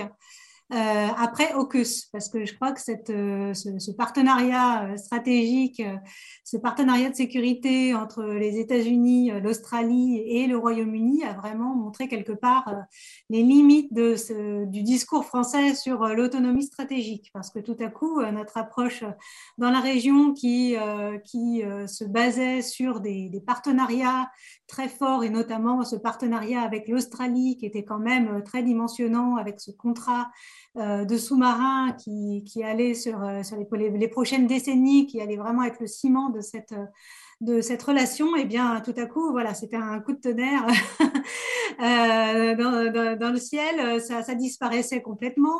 donc, non seulement c'est ce contrat de, sous-marin, cette relation spéciale, mais en plus, il y avait cette, cette notion un petit peu d'avoir été trahi quelque part par des alliés, des partenaires extrêmement proches, États-Unis, Royaume-Uni, Australie, c'est vraiment voilà, trois pays euh, historiquement ou aujourd'hui qui sont très importants euh, pour la France sur la scène internationale sur les questions de sécurité. Donc finalement, euh, c'était bon, est-ce que, est que la France a eu, a eu raison de se positionner sur cette troisième voie, sur cette autonomie stratégique? Est-ce qu'on peut, euh, est-ce qu'on a le, loisir en fait, est-ce qu'on a toujours le luxe de d'être sur cette voie alors qu'aujourd'hui euh, le contexte de sécurité est très très dégradé, euh, que cette rivalité sino-américaine, elle, elle, s'est aussi aggravée sur, sur, sur, énormément de plans et elle prend un tour aujourd'hui très très idéologique. Donc ça devient de plus en plus complexe finalement de se retrouver sur cette sur cette ligne de crête euh, et de poursuivre son chemin. Donc j'avais euh, essayé de, réfléchir un petit peu euh, à, la, suite en fait à donner à cette à cette, à cette approche française. Donc, je peux partager avec vous mes, mes, réflexions. donc, ce, qui, ce qui me venait à l'esprit, c'est que il, serait, je, pense que cette, cette, cette approche française euh, d'autonomie stratégique est complètement euh, légitime et qu'elle est également euh, soutenue ou appréciée ou comprise par un certain nombre de pays de la région, dans les pays d'Asie du Sud-Est, mais aussi le Japon. Le Japon est un allié extrêmement proche des États-Unis, bien entendu, mais parfois il n'a pas été sur la même longueur d'onde. Voilà, sous l'administration Trump, il a la liberté de, de se positionner un petit peu différemment et justement de, sauver ce, traité euh, transpacifique. Euh, et puis, il n'est pas sur la ligne euh, absolument complètement confrontationnelle vis-à-vis de la Chine sur les questions économiques, par exemple.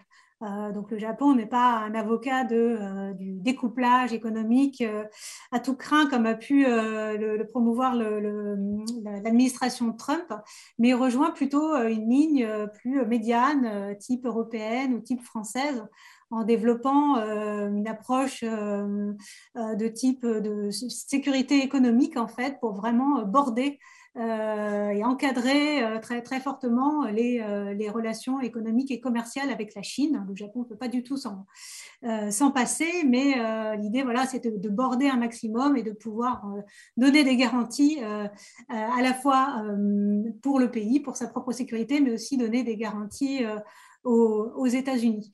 Donc voilà, cette approche d'autonomie stratégique, elle est pas illégitime selon moi. Maintenant, je, pense que ce sera important de le clarifier en fait auprès des euh, quand même des, partenaires de la zone parce que pour, beaucoup autonomie stratégique euh, française dans la région c'est voilà quand, nos intérêts sont euh, sont directement visés quand on sent on se sent voilà on sent que nos intérêts sont sont menacés bah, par ce qui se passe dans la région on est là, on est présent et on intervient. Et puis finalement, quand c'est des problématiques qui nous intéressent moins, on se retire. Donc, je crois que ce n'est pas, pas non plus la philosophie française, mais voilà, c'est une des interprétations. Donc, je crois que ce serait important de le, clarifier et puis clarifier aussi le fait que, voilà, clairement, euh, on est des alliés euh, historiques des États-Unis, on partage énormément de, l'approche américaine dans l'Indo-Pacifique, mais il y a des divergences quand même importante sur plusieurs points, peut-être aussi euh, notamment sur la relation avec la Chine, et on veut pouvoir, euh, eh bien, quand c'est quand c'est notre intérêt, agir en dehors des, États-Unis pour, pour, pouvoir être autonome en fait sur un certain nombre de, dans un certain nombre de, domaines.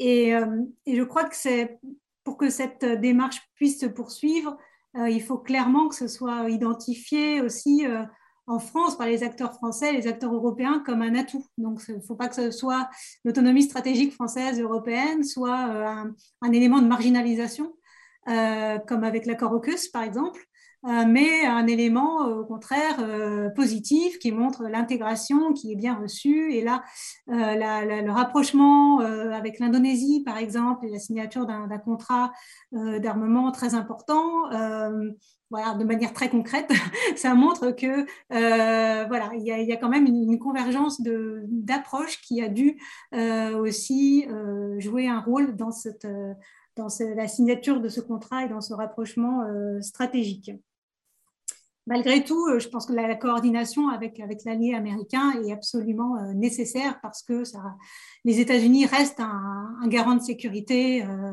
indispensable pour nombre de pays asiatiques et nombre de pays européens. Donc, on ne peut pas non plus aller complètement de manière indépendante. il faut toujours, je pense, pouvoir travailler, consulter, dialoguer et se coordonner avec les États-Unis le plus possible. Après, je crois une des, autres questions que l'accord AUKUS et que la, la, stratégie indo-pacifique française pose, c'est la question des moyens. Parce que finalement, on dit, bon, très bien, on a des grandes ambitions dans l'Indo-Pacifique, mais euh, mais les moyens ne sont euh, sont pas énormes. Euh, les, enjeux euh, de sécurité, les priorités de sécurité, ça reste quand même autour de, l'Europe, l'Afrique, le Moyen-Orient, avec la guerre en Ukraine en plus. Voilà, ça, ça, pose la question de comment on fait pour, pour envoyer des, des, capacités militaires et pouvoir voilà, mettre en face des ambitions les, les moyens nécessaires. Et là, euh, j'aimerais peut-être revenir sur ce que Jean-Pierre Cabestan a, mis en, exergue tout à l'heure, c'est-à-dire qu'il ne s'agit pas, je pense, pour la France ou pour euh, l'Union européenne euh, de, s'inscrire complètement dans l'approche américaine, justement, qui est plutôt militarisée. On va pas, il ne s'agit pas de faire la même chose du tout, mais au contraire d'agir en complémentarité de ce que font les États-Unis. Donc, effectivement, sur les problématiques de sécurité environnementale, sur les problématiques normatives, infrastructures, etc. Ce sont des domaines vraiment où euh, l'Union européenne a des, euh, a des atouts extrêmement euh, forts, une, une expérience aussi très, très forte. Il y a eu ces derniers mois l'initiative Global Gateway qui a été qui a été voté, adopté, donc avec un budget non négligeable pour, pour financer les infrastructures et notamment dans cette zone Indo-Pacifique. Donc, je crois qu'il faut vraiment aussi qu'on assume ce, cette, ce, rôle complémentaire et ce sera vraiment la, notre valeur ajoutée, je crois. Euh, parce que euh, parce qu'on a cette, cette expérience euh, et que cette approche holistique finalement est celle, je pense, qui, qui est la mieux adaptée aux problématiques de l'Indo-Pacifique, de, ce vaste espace, et mieux à même aussi de, permettre de nourrir en fait des partenariats extrêmement diversifiés euh, avec les, pays de la région qui sont euh, tous confrontés à des, à des problématiques de sécurité traditionnelles certes, mais aussi non traditionnelles qui sont euh, extrêmement fortes et ce sont d'ailleurs des, des, problématiques environnementales généralement qui sont aujourd'hui le premier facteur de, de, mortalité, on va dire, en, en, en Asie, en Indo-Pacifique. Ce ne sont pas des conflits armés en fait, c'est des problématiques liées au réchauffement climatique, aux catastrophes euh, etc. Donc, pour toutes ces raisons, euh, je pense que cette autonomie stratégique, elle est, importante, elle doit être euh, clarifiée, elle doit être poursuivie en coordination avec, les États-Unis, mais aussi vraiment dans une démarche de, complémentarité avec, les Américains. Merci infiniment. Avant de passer la parole à, à M. Marquis, je voudrais peut-être vous enchaîner sur une toute dernière question pour vous, Mme Pajon entre, à la, confluence un peu entre ce que vient de dire M. Cabestan concernant les, positions des bases militaires chinoises un peu partout, le fameux collier de perles. Vous avez toutes et tous entendu parler tout récemment des accords chinois avec les îles Salomon. Et comment est-ce que la France, qui est très présente dans les îles du Pacifique, peut-être pas dans les îles Salomon elles-mêmes, qui sont un peu plus dans la zone d'influence australienne, mais comment la France réagit par rapport à ce qui a été une surprise pour la plupart des, Occidentaux et qui démontre euh, de manière très très claire ce que vient de mentionner tout à l'heure M. Cabestan, cette, cette, expansion dans une région où elle était, la Chine était jusqu'à maintenant très, très peu présente. Oui, mais merci pour cette question. Bah, je, laisserai euh, Jean-Pierre Cabestan euh, revenir plus spécifiquement sur sur cette question de la, présence chinoise, de l'expansion chinoise dans la région et puis de ce traité de sécurité avec les Salomon. Mais effectivement, comme vous l'avez bien rappelé, c'était une surprise, donc non seulement pour la France, mais aussi pour l'Australie, je crois, enfin pour tous les acteurs euh, de la région. Les États-Unis également ont été, euh, ont été extrêmement euh, choqués. Donc, ne pensez pas que, que, ce pays, les îles Salomon, irait jusqu'à nouer un partenariat de sécurité qui n'est pas seulement euh, basé sur une coopération euh, de type policière. Euh, ça, la Chine avait noué déjà ce type de partenariat avec d'autres pays de la région, dont Fidji, mais vraiment sur une, une, coopération paramilitaire, voire militaire, et qui donne en fait une latitude d'action pour, pour les Chinois d'intervenir dans l'ordre intérieur des Salomon euh, mais aussi de se servir des Salomon comme un point euh, d'appui euh, dans, dans, la région. alors, je, je, pense que c'est vraiment un signal d'alarme quelque part, cet accord. C'est un peu une prise de conscience que finalement, cette, la Chine qui a avancé peut-être sans faire trop de bruit ces dernières années, et alors que les, acteurs principaux, de la zone s'étaient un petit peu retirés, euh, voilà, on, voit tout à coup, euh, on voit tout à coup l'étendue en fait hein, de, cette, de cette présence chinoise et de cette, de cette influence chinoise. Donc ça, a provoqué énormément de, réactions de, la part des, Australiens qui ont dépêché euh, des, diplomates, des officiels au Salomon. on a vu aussi les Américains qui, ont envoyé euh, leurs leur représentants du Conseil de, sécurité nationale euh, sur place. Les Japonais aussi ont envoyé un vice-ministre des, Affaires étrangères, donc ça a causé vraiment une, alarme assez forte dans la région. D'ailleurs, les États-Unis ont, annoncé qu'ils allaient ouvrir une, ambassade euh, dans, les, dans les Salomon. Ça reflète, je pense pour moi, le fait que cette zone du Pacifique, elle est un peu pacifique insulaire, euh, est un peu le parent pauvre souvent des discussions sur l'Indo-Pacifique, parce que, en tout cas, vu d'Europe, on parle beaucoup de l'océan Indien. Euh, on a un partenaire indien euh, voilà, très, très présent. L'océan Indien, c'est aussi géographiquement plus proche de l'Europe, donc c'est aussi plus facile d'y conduire des activités.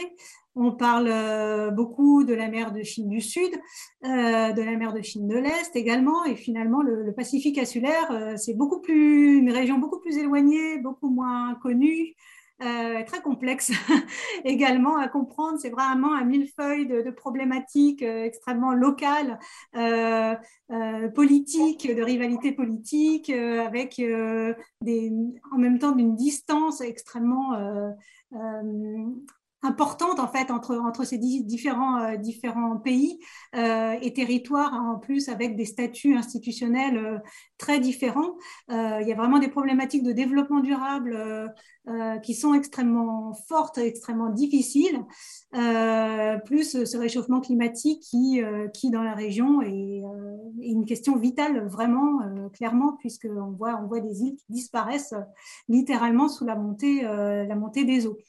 Euh, donc, je pense que ça appelle en fait euh, à nouveau ce prisme de la rivalité euh, géopolitique, géostratégique qui, qui peut-être voilà, relance cette prise de conscience, mais ça appelle une attention plus soutenue à la zone qu'il faut absolument réintégrer davantage dans les différentes approches indo-pacifiques, d'autant plus que les acteurs de la région du Pacifique insulaire ne se sont pas du tout appropriés euh, euh, ce concept d'Indo-Pacifique. Pour eux, c'est voilà, des grandes puissances qui, qui, parlent entre elles euh, et pour eux, ils, seraient seulement des pions. En fait, on ne les a pas du tout associés à ce, à ce type de discussion.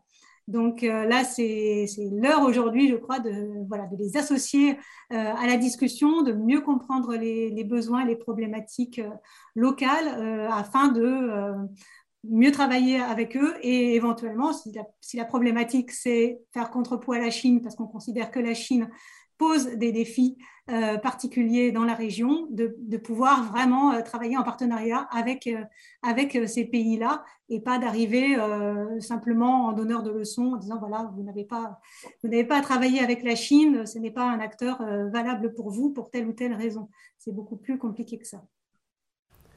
Merci infiniment. Maintenant, Monsieur Marquis, vous avez évoqué la question environnementale et vos collègues euh, ont rebondi à plusieurs reprises sur, cet enjeu qui est rarement abordé de manière prioritaire, mais qui est, dont vous avez souligné l'importance. Euh, je ne veux pas vous orienter spécifiquement dans cette direction-là, mais est-ce que vous avez des réactions par rapport à ce qui vient d'être dit jusqu'à maintenant? Euh, oui, tout d'abord, je crois que les, membres de l'auditoire doivent vraiment apprécier la qualité des, observations euh, de mes trois collègues. Vraiment, c'est extrêmement instructif. Je dirais, évidemment, avec la situation, avec c'est peut-être un, énoncé qui est difficile à comprendre dans le contexte actuel avec la situation en Ukraine, mais peut-être le grand défi que nous avons, euh, pour euh, les prochaines décennies, c'est vraiment dans le contexte du déplacement du centre de gravité vers, euh, vers la zone Indo-Pacifique et par conséquent une certaine perte d'influence d'autres régions du monde qui ont occupé une certaine prépondérance d'une part, et d'autre part, l'émergence de problématiques euh, qui, sont, qui vont au-delà de l'État-nation, ou des, des, des, des, pouvoirs de l'État-nation, notamment en matière environnementale, en matière sanitaire, en matière économique et en matière sécuritaire. Comment pourrons-nous assurer une intégration la plus harmonieuse possible de la zone Indo-Pacifique et de certains de ses acteurs dans un, dans un ordre international plus durable? C'est le, le, grand défi diplomatique, je pense. Et euh, évidemment, nous, on, arrive avec la position particulière, qui est un peu celle du Canada également, qui est celle du Canada également, où on a un ancrage qui est profondément nord-américain et qui ne bougera pas, mais dont la, la Chine est, un deuxième est notre deuxième partenaire commercial. Et euh, M. Cabestan mentionnait notamment la, peu certaines l'émergence de différentes euh, perceptions, notamment qu'est-ce qu'on voit ça à travers un prisme bipolaire versus multipolaire. Je pense que la notion, puis euh, je ne veux pas recycler certains thèmes, mais le, concept, euh, ils sont particulièrement importants pour un État fédéré comme, comme le Québec. La notion de, de, de, soft power versus hard power, c'est-à-dire de sécurité traditionnelle, ou la, ce, que, ce que M. Cabestan appelle la sécurité traditionnelle, de la, qui est plus le hard power, versus l'approche non traditionnelle qui comprend également les considérations environnementales, sanitaires, culturelles, économiques, euh, normatives. Euh, sont, euh, en, fait, en fait, ça prend un peu des deux. Je dois dire, je crois que dans le contexte actuel, on l'a vu avec la, notamment la, la, la, on peut développer un, un, un contrepoids, on peut développer une troisième approche une quatrième, une seizième, une vingt-septième, peu importe. Encore faut-il avoir les moyens de pouvoir l'assumer. Et ça, et la volonté de vouloir l'assumer. Donc, euh, là-dedans, je pense que c'est une, euh, c'est important d'avoir, euh, faut avoir une, un peu conjuguer les deux approches. les dossiers environnementaux sont importants, selon moi, non seulement en raison de leur euh, valeur, leur importance intrinsèque qui est fondamentale, c'est existentiel. bon, pour, une, pour un, territoire nordique comme le Québec, avec euh, tout le littoral qu'on a, les écosystèmes et la biodiversité, c'est vraiment existentiel pour nous. Euh, mais évidemment, les, îles du Pacifique, c'est également un autre cas assez probant. Mais c'est également un bon moyen d'engagement sur des priorités communes et convenues. Et ça, je pense que c'est souvent la, meilleure approche, euh, à la fois dans nos relations bilatérales, avec certains de ses joueurs, mais aussi dans, nos, dans, dans le cadre multilatéral. Le, cadre multilatéral prend beaucoup d'importance comme espace de, de, médiation, espace de discussion. Évidemment, il faut voir, il ne faut pas être naïf là-dedans. On sait, euh, bon, la Chine a été très présente, c'est beaucoup investi dans les organisations multilatérales. Il a acquis une grande influence. Et, euh, mais c'est aussi un bon révélateur de l'état d'un dossier ou d'une situation. Euh, je vais donner un exemple. Récemment, il y a eu quand même un certain nombre de votes euh, qui ont eu lieu aux Nations Unies sur la situation ukrainienne. C'est quand même intéressant. On parle beaucoup de la formation d'un bloc occidental face à cette crise-là, avec quelques alliés ailleurs dans le monde. Mais ce qu'on voit lorsqu'on regarde les abstentions, il y a quand même beaucoup de pays qui sont extrêmement conséquents là-dedans en termes de, poids sur le géopolitique, économique et démographique.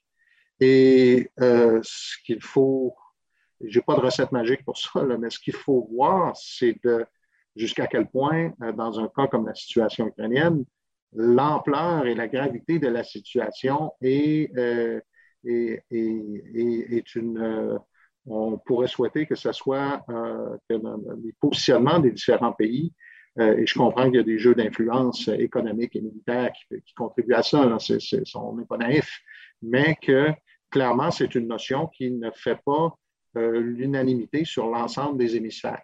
Et ça, ça va être un peu, quand on parle de, de, faire, je pense que c'est un, un, défi qu'il va falloir qu'il va falloir, euh, faut toujours conserver, je pense, une certaine lucidité et un certain réalisme euh, en utilisant la voie multilatérale. Mais selon moi, elle est indispensable parce qu'elle permet de travailler sur des enjeux qui sont peut-être moins intimement associés à l'intérêt national d'un des principaux, euh, des principaux protagonistes. Et donc, évidemment, dans les enjeux commerciaux, quand on parle de, un peu de resserrement et d'affrontement, les, enjeux commerciaux sont très importants. On le voit, on est dans un débat où on parle beaucoup de, protéger un environnement beaucoup plus protectionniste, où on parle de nearshoring. Euh, bon, euh, la secrétaire Yellen, la secrétaire en président, parlait récemment de friendshoring, où on voit un peu comment il y a des volontés de, de réorganiser certaines chaînes d'approvisionnement et de chaînes de valeur. Et euh, bon, et la même chose se passe du côté européen, euh, notamment sur le, sur le plan énergétique présentement.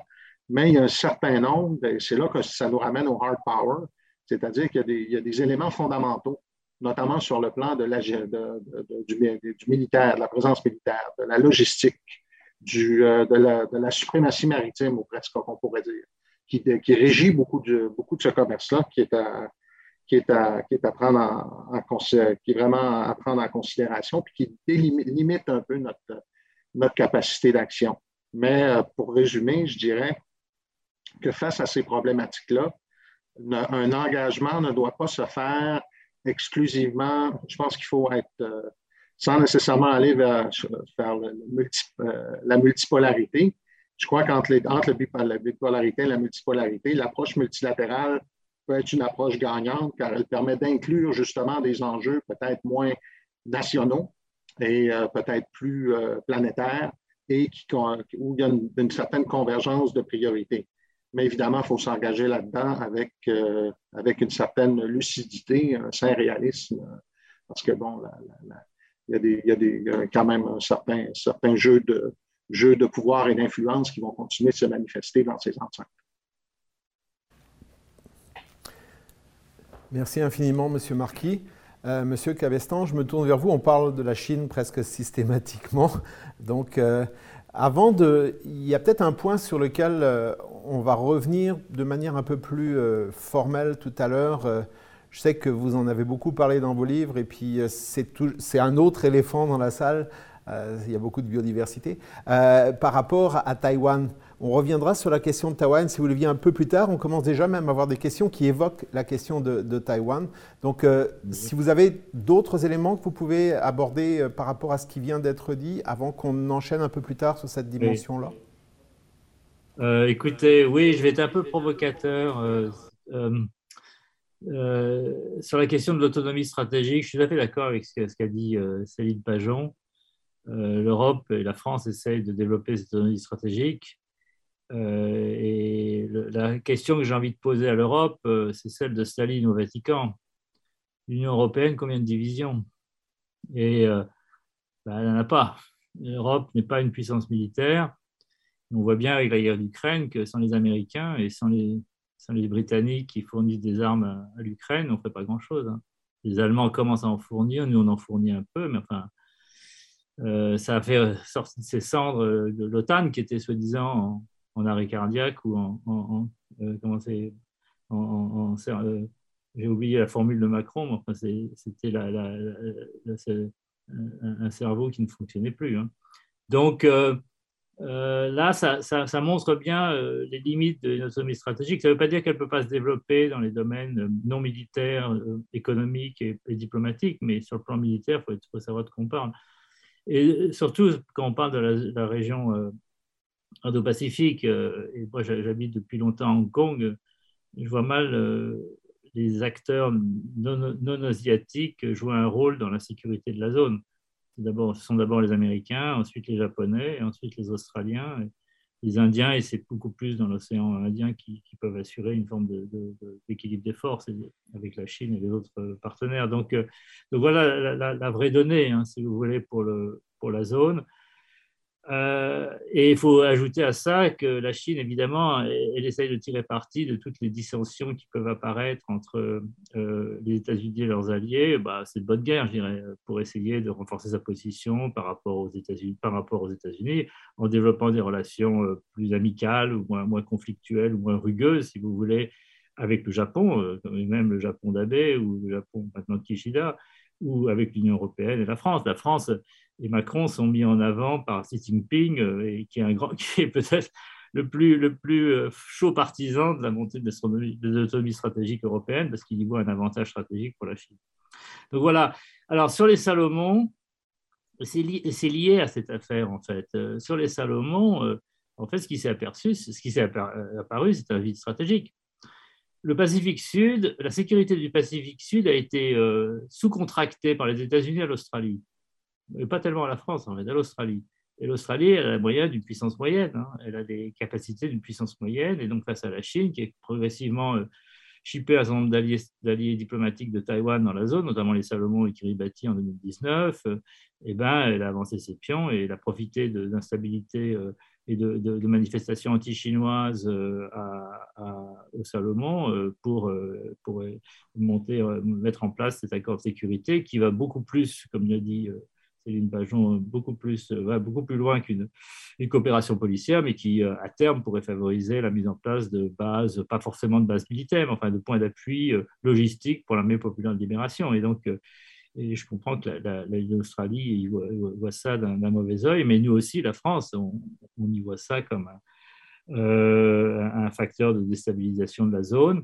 Et donc, ce qui m'amène à, à, quand même à avancer l'idée que tôt ou tard, la France et l'Australie devront euh, travailler à nouveau ensemble, en dépit de, ce coup de Trafalgar qui a consisté au cul, c'est qu'on a des intérêts communs dans la zone et que je pense que, d'ailleurs, le sommet euh, qui a été évoqué de février là, par Delphine Alès, euh, le Pacifique organisé à Paris, a déjà permis à la France et l'Australie de reprendre, reprendre langue hein, et donc d'avancer dans une direction où les intérêts convergent. Et, alors, euh, pour, la, France, les autres points d'appui dans la zone, ce sont évidemment l'Inde et le Japon. Mais enfin, ça, c'est, euh, et c'est aussi des points d'appui pour l'Union européenne qui développe une, stratégie qui n'est pas forcément anti-chinoise, mais enfin, euh, qui est quand même destinée à rééquilibrer la montée en puissance de la Chine.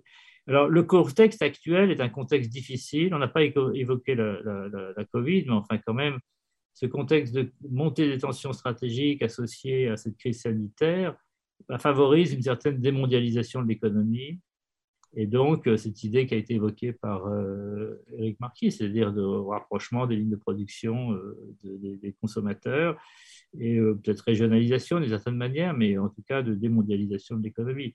Et ça associé à des mesures de plus en plus strictes pour ce qui concerne. Alors, ce n'est pas un découplage, je pense que là, il y a une véritable convergence entre les différents pays euh, occidentaux et le Japon, il n'y a pas, ou même la Corée du Sud, il n'y a pas de découplage économique.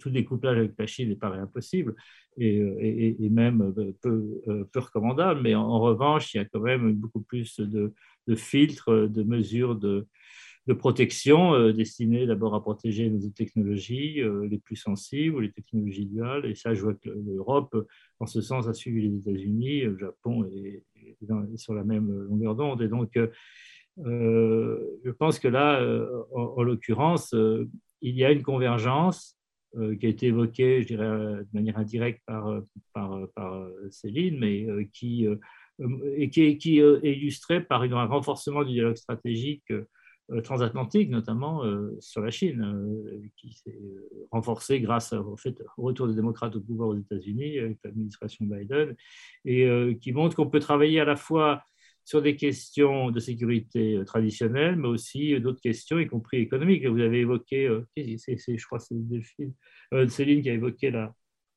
euh, le projet européen de Gateway, qui, est un projet important parce qu'il vise aussi à rééquilibrer la, montée en influence économique de la Chine en Asie, mais aussi en Afrique euh, et, d'autres parties du monde. Et, il, fait suite à, un projet euh, américain qui est aussi euh, inspiré par, la même logique. Donc voilà ce qu'on peut dire. Euh, je crois que je m'arrête là. Je ne sais pas si vous vouliez que j'évoque d'autres questions ou qu'on passe peut-être à, Taïwan plus tard. On va y revenir. Je pense qu'on a encore plusieurs éléments assez fondamentaux à aborder. Euh, je me tourne vers Madame Alès. Vous avez mentionné tout à l'heure la création d'un potentiellement d'un ordre international fondé sur le droit, même si les acceptations du droit et notamment des droits humains sont assez divergentes selon les, les zones, euh, les zones d'influence, ou du moins les acteurs occidentaux ou autres euh, qui sont impliqués là-dedans. Euh, justement, la question du droit international, et on parlait de la Chine tout à l'heure, et de ses revendications internationales, notamment en mer de Chine du Sud, où elle a, par rapport à ses réactions face à la Cour permanente d'arbitrage, avait décidé de toute manière de ne pas les respecter. vous connaissez très bien le sujet, puisque c'est les Philippines qui étaient, qui étaient impliquées là-dedans, qui avaient qui avaient gagné leur, euh, leur cause. Est-ce que donc euh, la Chine peut jouer sur les aspects euh, droit, droit international quand ça l'arrange et autrement les ignorer quand ça l'arrange pas? Peut-être que ma question est un petit peu orientée et, tordue. Je vous laisse la parole. Alors, je crois que tout le monde fait un petit peu ça, mais si vous me permettez, je voudrais juste rebondir euh, un tout petit peu sur ce qui a été dit euh, avant par, euh, mes deux interlocuteurs précédents, pour, tant que le, battre le fer tant qu'il est chaud, puisque vous êtes plusieurs à avoir parlé de cette question de la distinction entre sécurité traditionnelle et, non traditionnelle, et sur son importance dans la région. et puis, vous avez évoqué aussi les fameuses divisions militaires inexistante ou peu existante euh, de l'Europe euh, dans la région. Et j'aurais bien voulu revenir là-dessus euh, pour souligner que ce qui est assez intéressant dans la région et en Asie du Sud-Est en, particulier, c'est vraiment ce continuum qu'il y a entre les aspects dits traditionnels et, et dits non traditionnels de la sécurité. C'est le cas dans la région à un niveau conceptuel dans les doctrines stratégiques des États sud-est asiatiques qui ont très souvent été pensées avant la formation des frontières et donc, pour faire face à des enjeux qui étaient par définition euh, non traditionnels, non militaires euh, et euh, transnationaux, puisqu'il n'y avait pas de nation au moment où ces doctrines ont été conceptualisées, et donc la sécurité non traditionnelle, en fait, c'est la tradition. Euh, dans la région. Donc ça, c'est un premier point euh, euh, auquel je, tiens beaucoup sur le plan conceptuel. Et de façon très concrète, ce qui est assez intéressant, c'est de voir comment, autour en particulier de la notion de, sécurité maritime et de connaissance du domaine maritime, la, Maritime Domain Awareness, qui a été conceptualisée par l'Organisation maritime mondiale, ces enjeux euh, de sécurité traditionnelle et non euh, traditionnelle, les questions de sécurité, de sûreté, d'économie euh, et de protection de l'environnement sont vraiment abordées comme, comme un continuum. Et donc ces questions dites non traditionnelles sont vraiment essentielles du point de vue des acteurs régionaux et ne sont pas un pis-aller ou un expédient pour ceux qui manquent de, de hard power dans la région. Ça me semble être un point très important parce que c'est vraiment là-dessus que s'appuie la coopération euh, et, l'approfondissement de la coopération, en particulier entre l'Union européenne et euh, l'Asie du Sud-Est. Pas uniquement que l'Union européenne a que ça à, proposer, mais c'est que c'est considéré comme vraiment fondamental euh, du point de vue des acteurs régionaux, l'Indonésie et, les autres au, sein de l'ASEAN. alors, pardonnez-moi le, petit détour.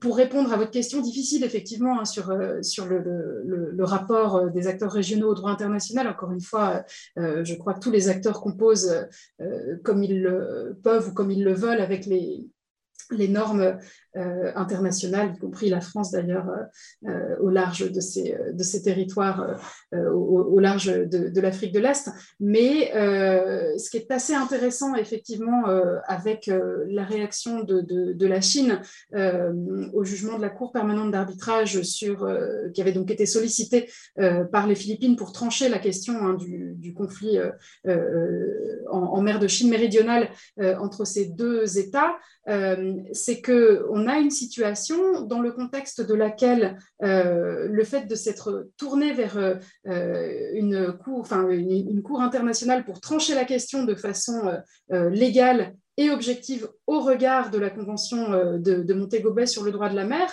a amené à une remise en question finalement de l'application, à une remise en question très brutale, beaucoup plus qu'elle n'était précédemment, euh, de l'application du droit international. Alors que jusque-là, on avait une situation d'ambiguïté stratégique euh, dans le contexte de laquelle la Chine avançait, construisait effectivement, euh, poldérisait hein, progressivement euh, les îlots qu'elle revendique en mer de Chine méridionale, mais où on continuait à négocier autour d'un code de conduite des parties en, mer de Chine méridionale avec l'ASEAN, en se laissant éventuellement une porte, une porte de sortie. Là, ce qui est assez intéressant, c'est que le fait d'avoir fait appel au droit international a tranché euh, en quelque sorte la situation au détriment euh, des parties les plus faibles euh, de ce contexte-là, en démontrant finalement que le droit international n'était et ne serait pas respecté.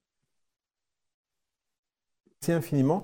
Avant de passer la parole à, Madame Pajon, nous avons une, des questions du public, qui, une des questions qui vous concerne plus directement, si vous voulez bien, je vais vous la, la poser maintenant. Pierre Beauregard nous dit la crainte du passé militariste du Japon demeure-t-elle encore une préoccupation importante, en particulier lorsqu'on considère le geste de Shinzo Abe qui a visité le sanctuaire Yasukuni de Tokyo, vu par la Chine et la Corée du Sud comme un symbole du militarisme passé du Japon. Donc, euh, qu'en pensez-vous euh, par rapport à cette crainte du passé militariste du Japon? Merci beaucoup. Alors, je vais faire comme Delphine, euh, je vais, je vais profiter d'avoir la parole pour revenir sur le débat d'avant sur euh, autonomie stratégique, Europe, combien de divisions, etc. Simplement pour dire que je, suis tout à fait d'accord avec ce qu'a dit euh, Delphine, Alès, sur le, le, continuum entre sécurité traditionnelle et non traditionnelle. C'est évidemment et effectivement très très important et très très pertinent dans la zone Indo-Pacifique, ce qui me permet de rebondir là-dessus pour faire une réponse à, Jean-Pierre Cabestan euh, qui demandait combien de divisions. Euh, alors certes, moi ce que, j'avais en tête euh, sur, la contribution européenne dans l'Indo-Pacifique, c'était d'abord du, non militaire parce que de toute façon, comme, comme, comme vous le savez, il n'y a pas d'armée européenne, donc à partir de là, c'est compliqué. Euh, ceci dit, euh, on travaille, enfin l'Union européenne, en tout cas, le, narratif aujourd'hui, c'est de travailler euh, ensemble, donc Team Europe, c'est-à-dire au niveau des institutions européennes, mais aussi au niveau des États membres, société civile, etc. donc, je pense qu'il faut voir vraiment sur ces, différents niveaux ce que, ce, que, fait l'Europe dans la région. Et effectivement, pour tout ce qui est contribution militaire, ça se passera naturellement davantage au niveau des États membres plutôt que, que l'Union européenne. Après, euh, ce qui va dans le sens de Jean-Pierre, c'est que l'an dernier, on a vu des déploiements navals européens, euh, notamment euh, de la France, de l'Allemagne, des Pays-Bas. et du Royaume-Uni, mais qui, qui, est en dehors de l'Europe maintenant, et que ces déploiements se sont faits de manière non coordonnée. Enfin, on va dire qu'on n'a pas vu de, de, patrouilles communes ou d'exercices communs, euh, de coordination entre les Français et les Allemands, par exemple, dans la zone, ce qui était peut-être un peu dommage justement pour envoyer un signal de, de coordination au niveau, euh, européen, de mobilisation euh, pour, pour la région. Donc effectivement, de ce côté-là, il y a encore des, des progrès à faire. Mais euh, pour signaler que le dernier, euh, donc le, récent sommet de février, donc sur euh, le sommet européen sur l'Indo-Pacifique, a justement avalisé une, un nouvel instrument, c'est la coopération, la présence pardon, maritime coordonnée de l'Europe dans la région Indo-Pacifique. Donc, il va y avoir une, une présence coordonnée dans le nord-ouest de l'océan Indien qui est, qui est mise en place. Il y a des discussions pour mettre en place une telle une telle présence maritime européenne, euh, peut-être euh, demain en mer de Chine euh, méridionale ou peut-être un petit peu ailleurs. Ça reste en cours de discussion, mais voilà, il y a vraiment une, une, réflexion et, un progrès en fait fait pour, pour coordonner davantage la contribution européenne, même au niveau militaire. Donc, je serai un tout petit peu plus optimiste.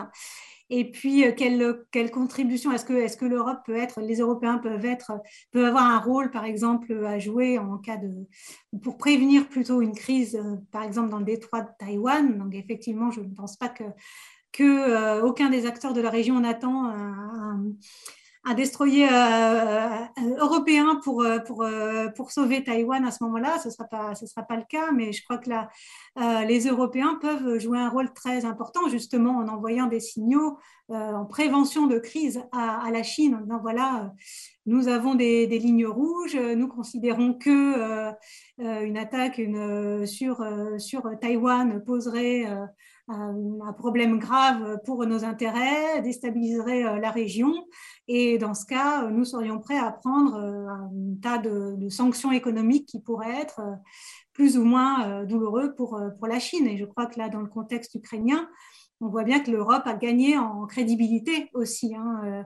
on voit que ce n'était pas seulement des paroles, il y a eu des décisions majeures qui ont été prises sur ces problématiques de sanctions, sur ces problématiques de, fournir même des, équipements militaires à des pays en conflit. Donc, euh, donc voilà, je serai un petit peu plus optimiste que, Jean-Pierre. Euh, pour venir à la question sur le passé militariste du Japon, euh, assez rapidement, je dirais que ce n'est plus un problème pour la majorité des pays de la région, notamment les pays d'Asie du Sud-Est. je pense, Delphine pourra me contredire éventuellement, mais, mais je crois que c'est pas, c'est complètement passé maintenant les, pays d'Asie du Sud-Est me semblent au contraire très euh, désireux de, développer leur, coopération euh, de sécurité et de défense avec les Japonais. donc, euh, au départ, de toute façon, traditionnellement, les Japonais ont été plutôt prudents sur ces questions. donc, il y avait beaucoup de, coopération, surtout au niveau des gardes-côtes. Par exemple, le Japon était très, très proactif pour, par exemple, donner, dans le cadre de son aide son aide au développement euh, des, euh, frégates, euh, des patrouilleurs, aux gardes-côtes philippins, indonésiens, vietnamiens. Et aujourd'hui, on passe à une nouvelle étape. C'est vraiment cette, cette, coopération de défense où le, le, Japon a aujourd'hui assoupli un petit peu ses règles, donc il peut euh, offrir, vendre du, euh, matériel de, défense, euh, de l'armement à ces pays d'Asie du Sud-Est. Donc encore récemment, il y a eu un accord signé avec la Thaïlande pour mettre en place une telle, coopération de défense. Donc je crois que ce n'est pas du tout un facteur bloquant. la même chose du côté de Taïwan, il y a eu une longue longue occupation de, Taïwan par, par, le Japon, mais ce n'est pas, ce pas problématique. Donc c'est problématique principalement avec, euh, bien sûr, la Chine et les deux Corées. Euh, c'est vraiment des, questions qui sont instrumentalisées au niveau politique. Donc, c'est-à-dire que quand tout va bien et que on a envie de faire euh, avancer la relation, eh bien, on met ça de côté, on met ça dans un tiroir et puis on avance. Et puis, quand il y a des petites frictions dans la relation, eh bien, on sort la carte euh, des problématiques historiques, mémorielles, voire territoriales pour, voilà, essayer de, prendre un petit peu l'avantage ou, ou, de contrarier un petit peu ce, son Et simplement rappeler que dans le cas de la relation entre le Japon et la Corée du Sud, c'est quand même très euh, inquiétant quelque part, parce que sur le papier, ce sont deux alliés des États-Unis, deux démocraties, il y a quand même énormément d'intérêts et de valeurs communes, mais parce que ces questions mémorielles, historiques ne sont pas réglées, ne sont pas digérées, euh, eh bien, les deux pays sont toujours euh, en ce moment encore comme, comme chien et chat. Donc, ça pose un problème euh, aussi aux États-Unis qui cherchent à, faire travailler euh, ses alliés et partenaires dans la région le, plus possible. Donc, quand les États-Unis mettent beaucoup de pression sur les deux pays, bon, on arrive à, à, conclure des accords politiques qui permettent d'avancer un petit peu. Et puis, comme, quand les États-Unis se retirent, comme sous le mandat de Donald Trump, qui était du tout intéressé de, de, se mêler euh, des relations entre le, Japon et la Corée, eh bien, on a vu la, la relation complètement euh, se dégrader avec des sanctions économiques qui ont été prises euh, de la part du côté japonais, notamment vis-à-vis de la Corée du Sud. Et donc encore, encore aujourd'hui des, des relations politiques assez tendues. Merci beaucoup. J'allais me tourner vers M. Marquis, mais à la lueur de ce que vous venez de mentionner, vous avez évoqué à plusieurs reprises Taïwan, et notamment à la lueur de, la réponse des États-Unis et de leurs alliés à la crise ukrainienne en termes de, d'exemples que ça pourrait représenter. J'ai une question de Vincent Boucher qui dit Est-ce que l'invasion russe de l'Ukraine et la réaction subséquente des États-Unis et de leurs alliés altèrent les calculs stratégiques de la Chine en ce qui a trait à ses propres revendications territoriales, dont notamment l'exemple de Taïwan? Donc vous voyez, on est complètement dans la lignée de ce que vous venez de mentionner. C'est une question un peu à la cantonade. Est-ce que quelqu'un voudrait intervenir euh, à ce sujet-là ou répondre à, M. Boucher? Monsieur... Euh, euh, je peux peut-être dire un mot pour commencer, parce que ça concerne la Chine. Et ce que je peux dire, c'est que la Chine observe de très près ce qui se passe en Ukraine et que Taïwan également essaie d'en tirer des leçons. alors la guerre n'est pas terminée, donc c'est difficile de tirer l'ensemble des leçons de cette guerre pour ce qui concerne l'éventualité d'un conflit militaire dans le détroit de Taïwan. Mais je pense que, pour faire simple, euh, pour commencer par une conclusion, euh, à mon avis, qui reste valable aujourd'hui, c'est que la, guerre en Ukraine et ses développements euh, inattendus vont plutôt inciter Xi Jinping, ou en tout cas le gouvernement chinois, quel qu'il soit, à réfléchir à deux fois avant de se lancer dans une opération, une aventure militaire contre Taïwan. On a déjà évoqué euh, les sanctions économiques, qui seraient une des conséquences euh, directes d'une opération militaire contre Taïwan et qui pourrait être prise par euh, un, large nombre de pays, hein, l'Europe évidemment, le Japon, la Corée du Sud, et peut-être certains pays d'Asie du Sud-Est, à voir. Et puis, mais aussi, il y a quand même toute une série de facteurs qui sont beaucoup plus militaires ou stratégiques qui pourraient affecter le, résultat d'une opération militaire contre Taïwan. Je pense d'abord euh, le manque d'expérience de l'Armée populaire de libération, euh, qui n'a pas combattu euh, depuis 40 ans, en fait, depuis le conflit sino, frontalier sino-vietnamien de 1979. Donc, pour faire là aussi, risque de caricaturer la réalité, euh, l'armée populaire de libération euh, reste une armée qui n'a pas été testée sur le terrain, alors que l'armée américaine est quand même beaucoup plus euh, à l'épreuve de manière beaucoup plus régulière au cours de ces 40 dernières années, depuis la fin de la guerre froide. Donc, après, vous avez aussi, il faut prendre en considération l'effort actuel déployé par les États-Unis euh, avec, avec Taïwan pour renforcer les capacités de défense de Taïwan, avec cette, cette stratégie du porc épique pour euh, évidemment euh, développer une forme de dissuasion traditionnelle ou conventionnelle plutôt, plutôt qu'une dissuasion, par opposition à une dissuasion nucléaire, puisque Taïwan n'a pas l'arme nucléaire et les Américains ont fait tout pour qu'elle ne l'acquiert pas. donc, mise en place d'une dissuasion conventionnelle, mais suffisamment crédible pour, là aussi, inciter la Chine à réfléchir à deux fois avant de se lancer dans une, attaque contre Taïwan. Donc, euh, alors maintenant, la vraie question, c'est celle de l'engagement américain, parce que les Américains, comme en Ukraine, ne livraient que des armes euh, et restaient à la frontière. L'OTAN, comme vous le savez, reste en dehors du conflit ukrainien. Où est-ce que les Américains vont se lancer, euh, vont, apporter leur appui direct à la défense de Taïwan, à la sécurité de Taïwan? Et là, c'est une, question qui préoccupe beaucoup les Taïwanais, hein, parce que, et probablement aussi les Japonais d'autres pays de la zone, parce que, euh, euh, eh bien, euh, il y a quand même un risque de nucléarisation. Taïwan, la Chine peut très bien décider de sanctuariser Taïwan sur le plan nucléaire et d'indiquer, d'envoyer un signal très clair aux États-Unis que toute intervention directe des États-Unis à Taïwan, dans le détroit de Taïwan, euh, pourrait euh, provoquer une, nucléarisation de la guerre. Et donc, euh, les États-Unis, ça a été déjà évoqué par des généraux chinois il y a maintenant presque 15 ans, 20 ans, que les États-Unis tiennent plus à Los Angeles qu'à Taïwan. Donc, mais maintenant, c'est un risque que les Américains connaissent. Est-ce que pour autant cela empêchera les Américains d'intervenir? Je pense que les enjeux sont beaucoup plus importants pour l'Ukraine.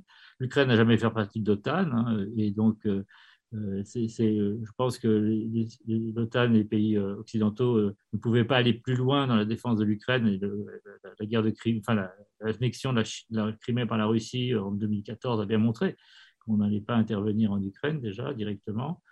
En revanche, dans le Pacifique occidental, les enjeux sont énormes pour les États-Unis. Parce que si les États-Unis laissent la Chine annexer Taïwan, c'est toute la crédibilité de la posture américaine dans la zone qui est en jeu c'est la crédibilité des États-Unis euh, face à leurs alliés les plus importants dans la, région, notamment le Japon et la Corée du Sud, mais aussi les Philippines, la Thaïlande et d'autres, et l'Australie évidemment. Et donc, euh, ça changerait euh, complètement la donne. donc, je vois mal les États-Unis abandonner Taïwan. et que je pense que les États-Unis et leurs alliés Là, on, voit que le Japon aura du mal à rester en dehors d'un conflit, qu'il se prépare au contraire.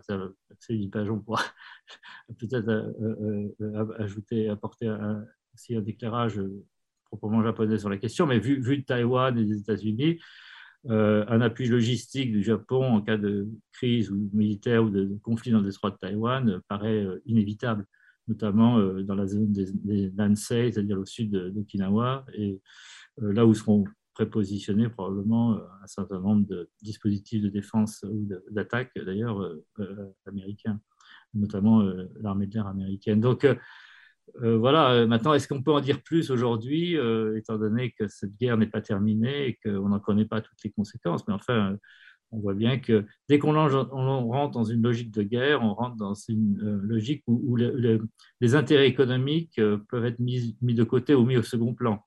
Euh, il est clair que, et là c'est une différence probablement entre la Russie et la Chine, c'est que les économies occidentales sont beaucoup plus interdépendantes avec de la Chine, euh, dépendantes de la Chine, donc, euh, que, de l'économie russe. Et donc le prix à payer pour les grands groupes européens, que ce soit Volkswagen, BASF, BMW, Total et autres compagnies européennes ou, américaines, sera beaucoup plus élevé qu'en cas de, que dans le cas du conflit ukrainien. Donc euh, là, c'est une donnée qu'on a du mal à mesurer, mais est-ce que pour autant on ne prendra pas de sanctions économiques euh, Ça, c'est difficile de le dire aujourd'hui. Mais en tout cas, je pense que pour en résumer, les autorités chinoises regardent de très près ce qui se passe et essayent de trouver une autre solution, à mon avis, qu'une confrontation militaire, en tout cas dans un avenir disons, prévisible, 5 à 10 ans. Merci beaucoup. Euh, c'est effectivement un sujet euh, qui, est souvent abordé. D'ailleurs, beaucoup de gens se demandent comment la Chine va, réagir, mais je pense qu'effectivement, vous avez soulevé tous les points fondamentaux et les côtés flous de, ce qui peut arriver et des différents enjeux qui, euh, qui, se présentent, notamment pour les États-Unis. J'allais parler à M. Marquis. est-ce que vous voulez intervenir là-dessus ou est-ce qu'il y a une question du, du public Ok. Très rapidement, évidemment, bon, euh, M. Cabestan a vraiment bien dégagé tous les, tenants et aboutissants. Je pense que je partage sa, lecture. Euh, peut-être un certain nombre d'éléments complémentaires, évidemment. du côté américain, il y a tout de même un historique de, protection et on, remonte à certaines crises, même durant les années 50, de, comme Yamatsu, et de protection de, protection d'engagement à protéger le, territoire. Il y a aussi le fait que Taïwan est un partenaire commercial euh, très important, notamment pour plusieurs secteurs stratégiques de l'économie américaine. Euh, ça, c'est euh, évidemment des forces qui militent en, l'honneur de, en, plus celles qui ont été évoquées par M. Cabestan pour, un, engagement américain. En même temps, il y a, deux enjeux qui, sont, qui, vont, qui poussent un peu dans l'autre sens, qui ne sont pas nécessairement déterminants, mais dont il faut toujours tenir compte lorsqu'on regarde la situation. La première est évidemment le haut niveau d'interdépendance euh, économique, donc euh, ce qui pose toujours problème euh, dans un contexte de sanctions économiques. Évidemment, parce que jusqu'à quel point, et on le voit même pour, pour, pour l'Europe en lien avec les, sanctions contre la Russie, jusqu'à quel point on peut tolérer les impacts des sanctions sur nos, sur nos propres économies. Il y a un peu le, on est encore au début, euh, même, ça fait seulement quelques mois maintenant, du côté de la, pour l'invasion en Ukraine et les, sanctions qui ont été imposées. Mais on va voir si au fur et à mesure que ce conflit-là va, se, prolonger, justement, le niveau de résistance va être testé. Dernier élément que je mentionnerai, évidemment, on est dans un, on est dans un environnement politique aux États-Unis euh, où euh, parfois l'état d'esprit euh, de l'opinion américaine envers les engagements à, l'étranger ne sera peut-être pas nécessairement fort. Généralement, comme on dit, when called upon, the United America responds. Mais cela dit, bon, on voit quand même qu'il y a un certain nombre d'administrations récentes, et plus qu'une. Euh, Ce n'est pas seulement l'administration Trump qui a été, euh, qui a vu, euh, qui avait mis un certain désengagement des conflits à l'étranger dans, dans, sa plateforme de politique étrangère.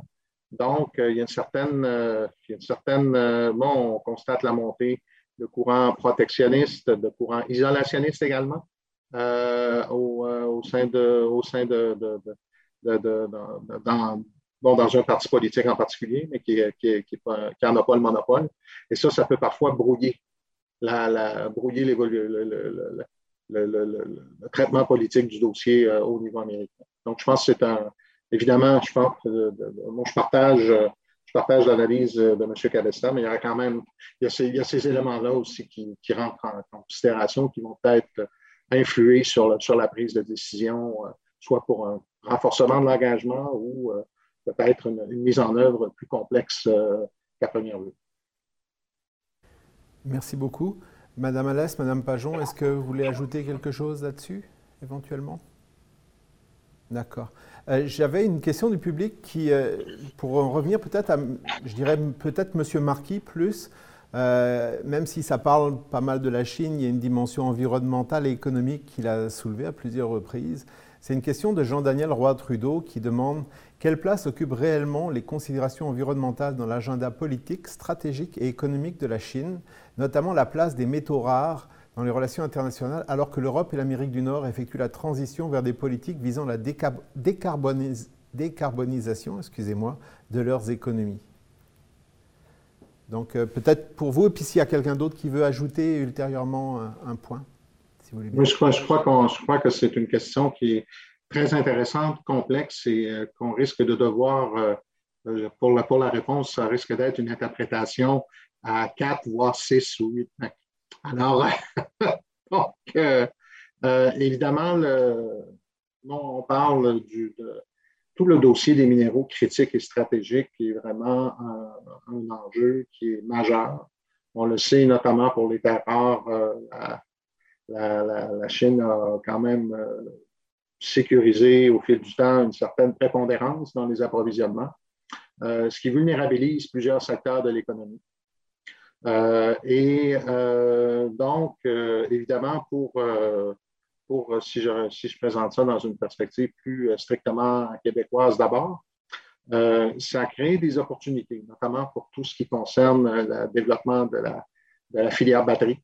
Et j'en parlais tout à l'heure avec l'investissement POSCO GM et euh, l'émergence d'une, euh, bon, vous savez, la, la décarbonation de l'économie, l'électrification des transports sont des priorités sont des priorités du gouvernement du Québec, euh, sont aussi des priorités de plusieurs de ses partenaires et qui permettent de positionner Québec comme un,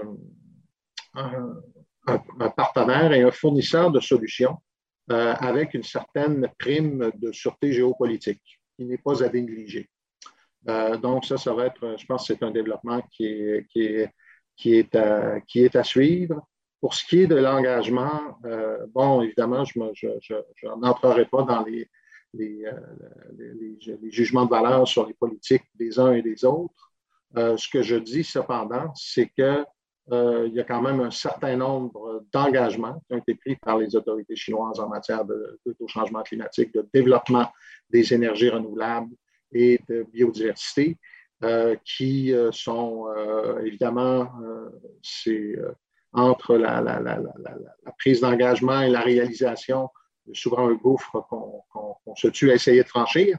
Mais, mais bon, je pense qu'on est un peu tous dans un peu tous dans cette situation-là. Mais clairement, c'est une voie où on a, des, euh, on a pu déjà percevoir des, des opportunités de succès ou, de certains succès de notre côté, notamment en matière de technologie verte. Donc, euh, je pense que c'est une voie qu'on ne peut pas. Est-ce que l'ensemble et l'ensemble des engagements sont respectés dans leur totalité ou est-ce qu'il n'y a pas des. Euh, c'est certainement une. je pense que ce qu'il faut retenir de tout ça, c'est que cette filière-là, la filière environnementale et la filière de la, certaine décarbonation de l'économie, euh, c'est d'une part un dossier sur lequel on a pu développer des collaborations positives, non seulement avec la Chine, mais avec un nombre de pays. On n'est pas le seul à le faire. Bon, même, même les États-Unis, sous un front, quand même, les politiques protectionnistes envers la Chine sont quand même ça reste un élément de continuité entre l'ancienne administration et l'actuelle. Et, et euh, donc, euh, donc c'est, un, un espace de collaboration qui est important puis qui est nécessaire aussi parce que, évidemment, lorsqu'on parle de, transition énergétique, de, décarbonation de l'économie, d'électrification des transports, de lutte au changement climatique, euh, il y a toute une notion de.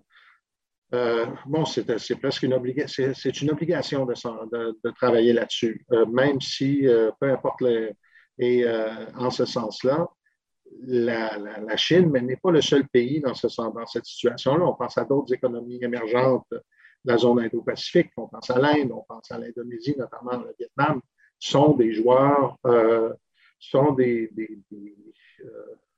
euh, des, acteurs qui vont avoir une influence majeure sur l'évolution des choses et sur l'atteinte des résultats. Autrement dit, on peut se, fixer des cibles internationales ambitieuses, mais pour pouvoir les atteindre, il euh, faut que tous les partenaires, faut, avoir, euh, faut que tout le monde y mette l'épaule à la roue. Et évidemment, euh, donc, c'est, je dirais que la, coopération qu'on fait en matière environnementale avec, avec la Chine, mais avec d'autres pays de la région, non seulement il y, a des, il, y a des, il y a des, histoires à succès, mais c'est aussi quelque chose de, on le, on le fait parce que c'est nécessaire. C'est une question de, en anglais, on dirait enlightened self-interest. Je pense que c'est aussi un bon moyen par lequel maintenir l'engagement. Parce qu'il ne faut, pas faut pas être dupe. contexte, un contexte de tension dans lequel on doit, sino-américaine, qui est un peu la toile de fond de beaucoup de choses, et euh, on doit trouver un moyen de maintenir, d'avoir des approches peut-être plus équilibrées, d'avoir un certain on parlait de, pas de découplage, mais d'un certain filtrage. Je parlerais peut-être d'une approche plus ciblée sur le plan sectoriel. Et un des secteurs qui est le plus porteur et prometteur, c'est justement celui des, des, technologies vertes et d'une économie peut-être plus euh, durable. Euh, et euh, donc, c'est en ce sens-là, on voit que c'est un, une, c'est une, euh, je crois que c'est une piste qui peut être prometteuse. C'est aussi une nécessité de poursuivre dans cette voie-là. Et euh, en ce qui concerne la, filière des minéraux critiques et stratégiques, je crois que euh, c'est, c'est une, pour revenir là-dessus, je crois que des mesures qui peuvent servir à, assurer une certaine diversité d'approvisionnement vont peut-être, parce que beaucoup de ces minéraux-là contribuent au développement de technologies euh, importantes, notamment en électrification des transports, des minéraux critiques et stratégiques. Euh, donc, euh, c'est important d'avoir une diversité d'approvisionnement et le Québec est très heureux de pouvoir y contribuer de façon tangible avec des résultats environnementaux très concrets. Merci, M. Marquis. Madame Alès, vous avez levé la main oui, merci beaucoup. Pour, pour, réagir sur cette question de, de l'importance des enjeux euh, environnementaux et, écologiques dans la région, avec l'exemple euh, de l'Indonésie, qui est un État qui, en tant qu'État archipel, vit de façon extrêmement euh, concrète et, et, brutale hein, les conséquences du, du changement climatique. L'Indonésie, vous le savez tous, est, est, en train de déplacer sa capitale euh, sur une autre île, puisque, et, c'est, je pense, vraiment sans précédent, euh, puisque Jakarta risque de se retrouver sous le niveau de la mer euh, à, relativement brève échéance. Et donc, c'est un pays qui, à la fois, vit très concrètement ces conséquences du changement climatique, qui accueille évidemment très volontiers une aide internationale pour l'aider à accomplir une forme de transition énergétique qui n'est pas du tout engagée ou avancée dans le pays.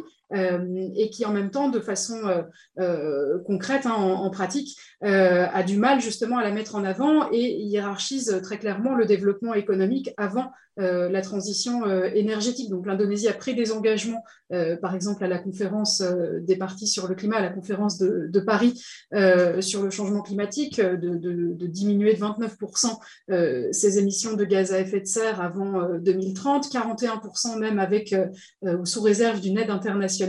Mais le, discours du, du président indonésien actuel, c'est vraiment que le développement est prioritaire. Et donc, ce que l'on voit concrètement en termes de politique publique, c'est beaucoup plus cette stratégie d'adaptation aux conséquences euh, du changement climatique, donc qui est vraiment euh, exemplifié par euh, ce, projet de déplacement de la capitale, plutôt que véritablement un engagement vers une transition énergétique qui serait comparable à ce que font les pays développés. Merci Madame Alès. J'avais justement une question qui vous concerne, je pense, en priorité de la part de Thomas Leclerc qui demande est-ce que le conflit en Ukraine influence la position stratégique de l'ASEAN entre la Chine et les États-Unis? Pour encore combien de temps peut-elle se permettre de jouer sur les deux tableaux entre la Chine et les États-Unis?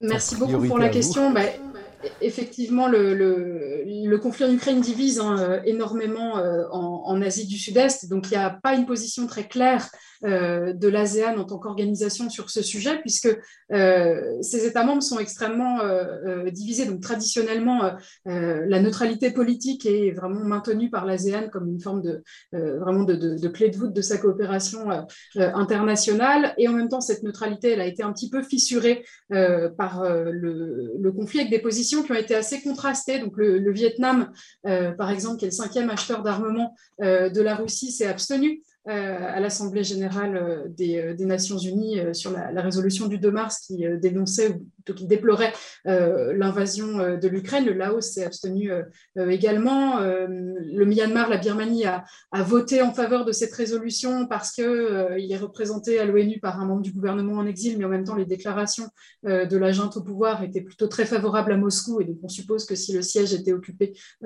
par, par la junte, le vote aurait probablement été contre. Euh, la, résolution. Euh, Singapour, à l'inverse, a vraiment eu une position sans précédent euh, de, condamnation de, l'invasion de, l'Ukraine et a même adopté un régime de sanctions économiques et financières, ce qui était du jamais vu pour, Singapour dans un conflit politique extérieur à, la région. Euh, voilà, donc il y a une position très, euh, très contrastée. Euh, L'Indonésie s'est contentée d'une position qui était assez floue, assez proche de celle de l'ASEAN, in fine, d'appel au retour à la paix en des termes assez généraux, avec une condamnation implicite de l'invasion russe, mais pas très, pas très claire, plutôt sous la forme d'un appel au, respect du principe de souveraineté. Et pour le moment, c'est vraiment, comme, comme très souvent pour l'ASEAN, vraiment le, plus petit dénominateur commun qui reste privilégié hein, par, par l'organisation donc, je ne pense pas que ça appelle une évolution euh, à, court terme. Il y a vraiment cette idée euh, que l'ASEAN avance euh, sur les questions politiques au rythme du, plus lent de ses États membres. Et donc, sur ce sujet-là, tant qu'il y aura de tels contrastes entre le Vietnam et Singapour, notamment, l'ASEAN continuera d'avoir cette position euh, qui se veut d'équilibre et qui en même temps euh, la place du coup un petit peu en, marge finalement du débat euh, mondial puisque c'est en même temps une organisation qui aspire à, charpenter l'organisation des échanges et l'architecture régionale de sécurité, mais qui là visiblement est bloquée quand il s'agit de prendre position sur un conflit brutal, très concret et très clivant évidemment sur la scène internationale. Tout à fait. Est-ce que l'un ou l'une d'entre vous veut ajouter quelque chose à cette question-là Madame Pajon, peut-être? Je ne sais pas, c'est pas... L'ASEAN n'est pas...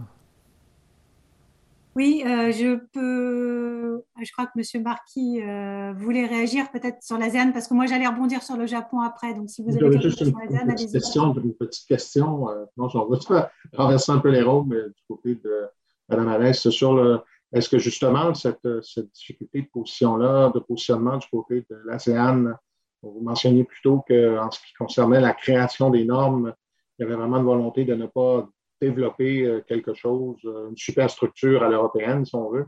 Est-ce que justement cette, euh, cette, cette réticence à, à, entrer dans les, dans, les, dans les arcanes du normatif, si on veut, peut aussi conditionner la difficulté d'en arriver à des, à des réponses concertées à des, à des crises politiques ou, ou diplomatiques comme ça?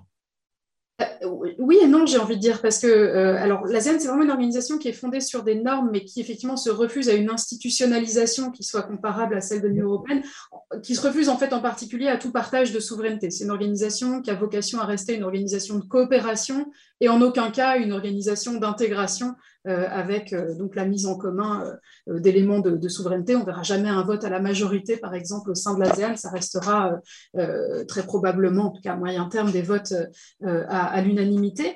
Mais en même temps, la souplesse institutionnelle donne à cette organisation une capacité de, créativité et d'adaptativité qu'on a vu évoluer récemment et en particulier dans le contexte de l'arrivée, enfin du coup d'État et de l'arrivée au pouvoir de la junte en Birmanie, c'était assez étonnant parce que cette organisation qui ne prend habituellement jamais position sur les enjeux de politique intérieure euh, de ses États membres, euh, là a eu euh, une position qui a été assez intéressante, qui a consisté à utiliser l'argument justement du respect de la souveraineté et de l'idée selon laquelle l'ASEAN est une organisation qui décide par consensus pour ne pas inviter les représentants euh, de la junte à son sommet annuel en disant ça brise le consensus puisqu'on n'a pas tous la même position euh, sur le sujet du coup d'État.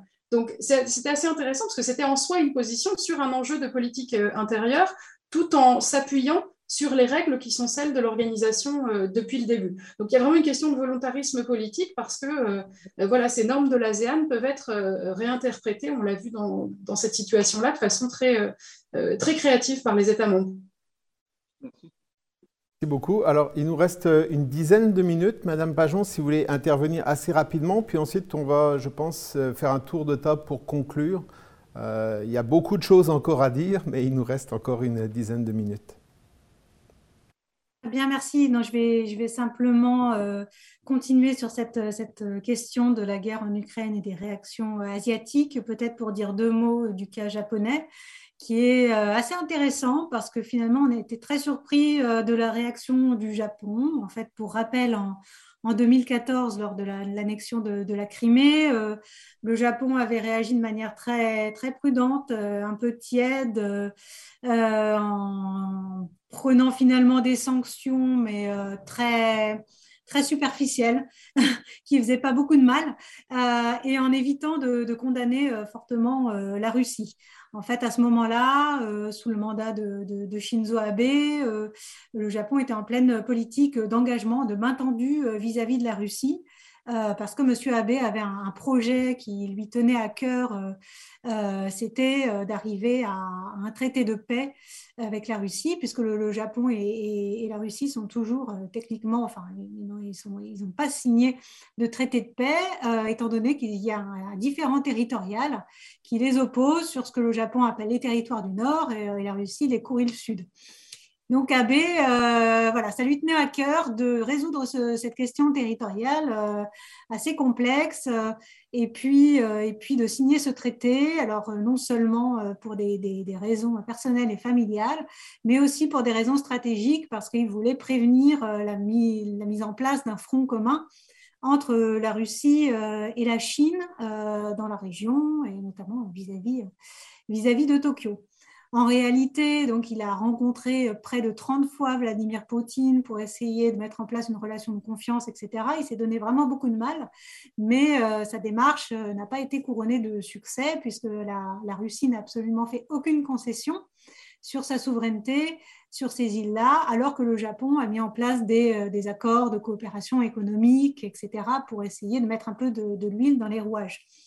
Euh, donc, on a en, 2000, en 2022, on est vraiment dans un, autre contexte. D'abord, cette, ce constat d'échec de cette politique de main tendue d'Abbé envers Poutine a été fait et reconnu.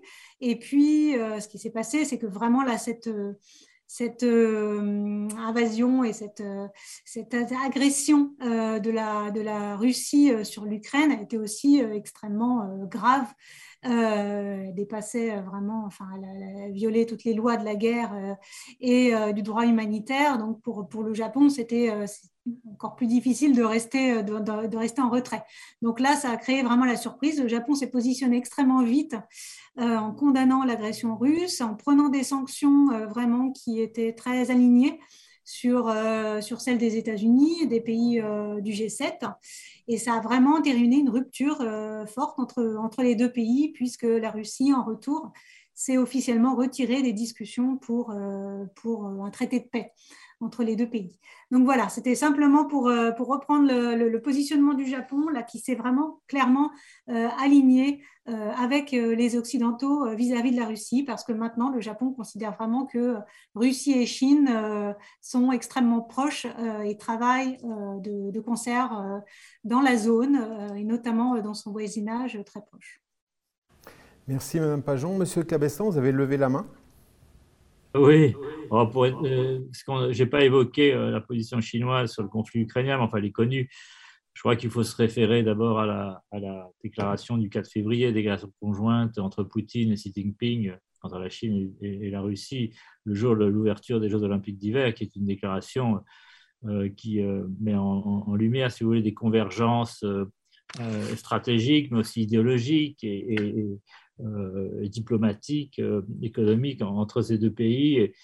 Euh, qui, qui, coince un peu la Chine dans son positionnement par rapport à une guerre qui se développe dans une direction qui est pas aussi qui correspond pas à ce qu'elle espérait. Hein. La Chine espérait une blitzkrieg, une, une, guerre éclair qui serait remportée par la, la, Russie, qui aurait permis la mise en place d'un gouvernement pro-russe à Kiev. C'est pas ce qui s'est passé. Et donc la Chine est bien coincée. Euh, comme vous savez, il y a une censure énorme en Chine aujourd'hui. Xi Jinping fait tout pour que tous les propos critiques à l'égard de la position chinoise sur la guerre d'Ukraine soient censurés. Euh, mais il y a quand même un débat et on a quelques éléments de ce débat qui parviennent à l'étranger, euh, à la fois dans les milieux universitaires, mais aussi dans les milieux diplomatiques. Et beaucoup d'analystes et d'acteurs estiment en Chine que, que, là, la Chine est en train de jouer le mauvais cheval. Hein et que ce n'est pas son intérêt de trop s'aligner euh, comme ça euh, avec, avec la Russie dans cette affaire. Maintenant, je ne pense pas qu'il y aura de changement d'ici le Congrès. Euh, ce que je peux dire, c'est que ce débat très rapidement alimente des dissensions au sein du Parti communiste, alors qu'on s'approche du prochain congrès du Parti communiste qui devrait permettre à Xi Jinping de rester au pouvoir encore au moins 5 ans, peut-être 10 ans, et que ça nourrit des dissensions internes qui portent sur d'autres questions, à la fois la gestion du Covid, mais aussi le durcissement du régime. Je voudrais peut-être terminer là-dessus le durcissement du, régime communiste depuis euh, l'arrivée au pouvoir de Xi Jinping, euh, qui nourrit évidemment les tensions géostratégiques avec les États-Unis, mais aussi avec nous, hein, Européens. Et donc, je dirais que la Chine de Xi Jinping, c'est plus celle de Hu Jintao, à la fois plus puissante, mais aussi plus, euh, plus compliquée, plus difficile à, à, traiter et, et, à interagir. Donc, c'est un, un, partenaire qui, à mon avis, va être une source de tension et de, difficultés dans les années qui viennent. Merci infiniment, Monsieur Cabestan. Il nous reste euh, deux, trois minutes peut-être pour un tout dernier mot par, euh, par personne avant que, pour conclure, très très rapidement, si vous voulez bien. Euh, Madame Alès.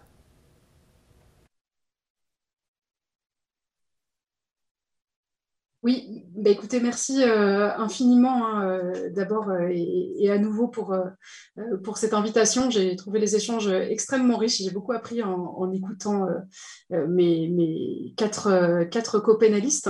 C'est difficile de, résumer en, un mot de, conclusion. Peut-être un point sur lequel je, je voudrais insister, c'est à nouveau sur le fait que l'Indo-Pacifique remette euh, au centre de la carte euh, du point de vue euh, des Européens et du point de vue des, Nord-Américains, des visions de la coopération internationale qui étaient considérées comme marginales jusqu'à présent, et en particulier cette méthode dite aséanienne, hein, l'ASEAN Way de la coopération multilatérale, qui devient finalement d'une certaine façon le Global Way ou la voie euh, conventionnelle euh, d'organisation de la coopération multilatérale.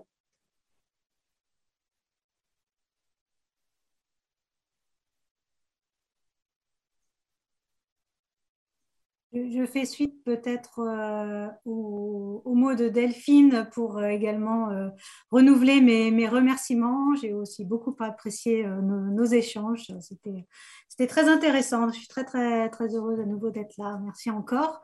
Euh, et peut-être pour euh, aussi filer sur l'ASEAN Way qui repose quand même des questions, je pense, parce que euh, voilà, souvent on dit que l'ASEAN a beaucoup de vertus, mais c'est un animal un peu complexe et difficile à, à mobiliser parfois et parfois peu, peu, efficace sur certaines problématiques. Donc voilà, ça relance la question de si l'ASEAN Way devient devient euh, aujourd'hui euh, un mode de, coopération euh, dominant sur la scène internationale, est-ce qu'on ne va pas se retrouver avec finalement un tas d'organisations, d'institutions, voilà, de, modes de coopération nombreux, peut-être très voilà, basés sur, sur le consensus et peut-être pas euh, complètement euh, efficaces.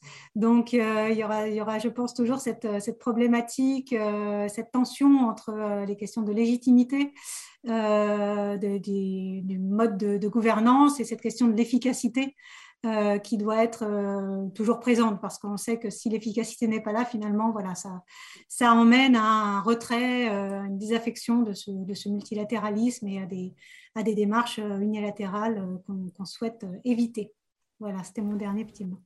Merci. Monsieur Marquis Je commencerai peut-être par dénaturer une citation célèbre du général de Gaulle en disant Vers l'Indo-Pacifique compliqué, ne volons pas avec des idées simples.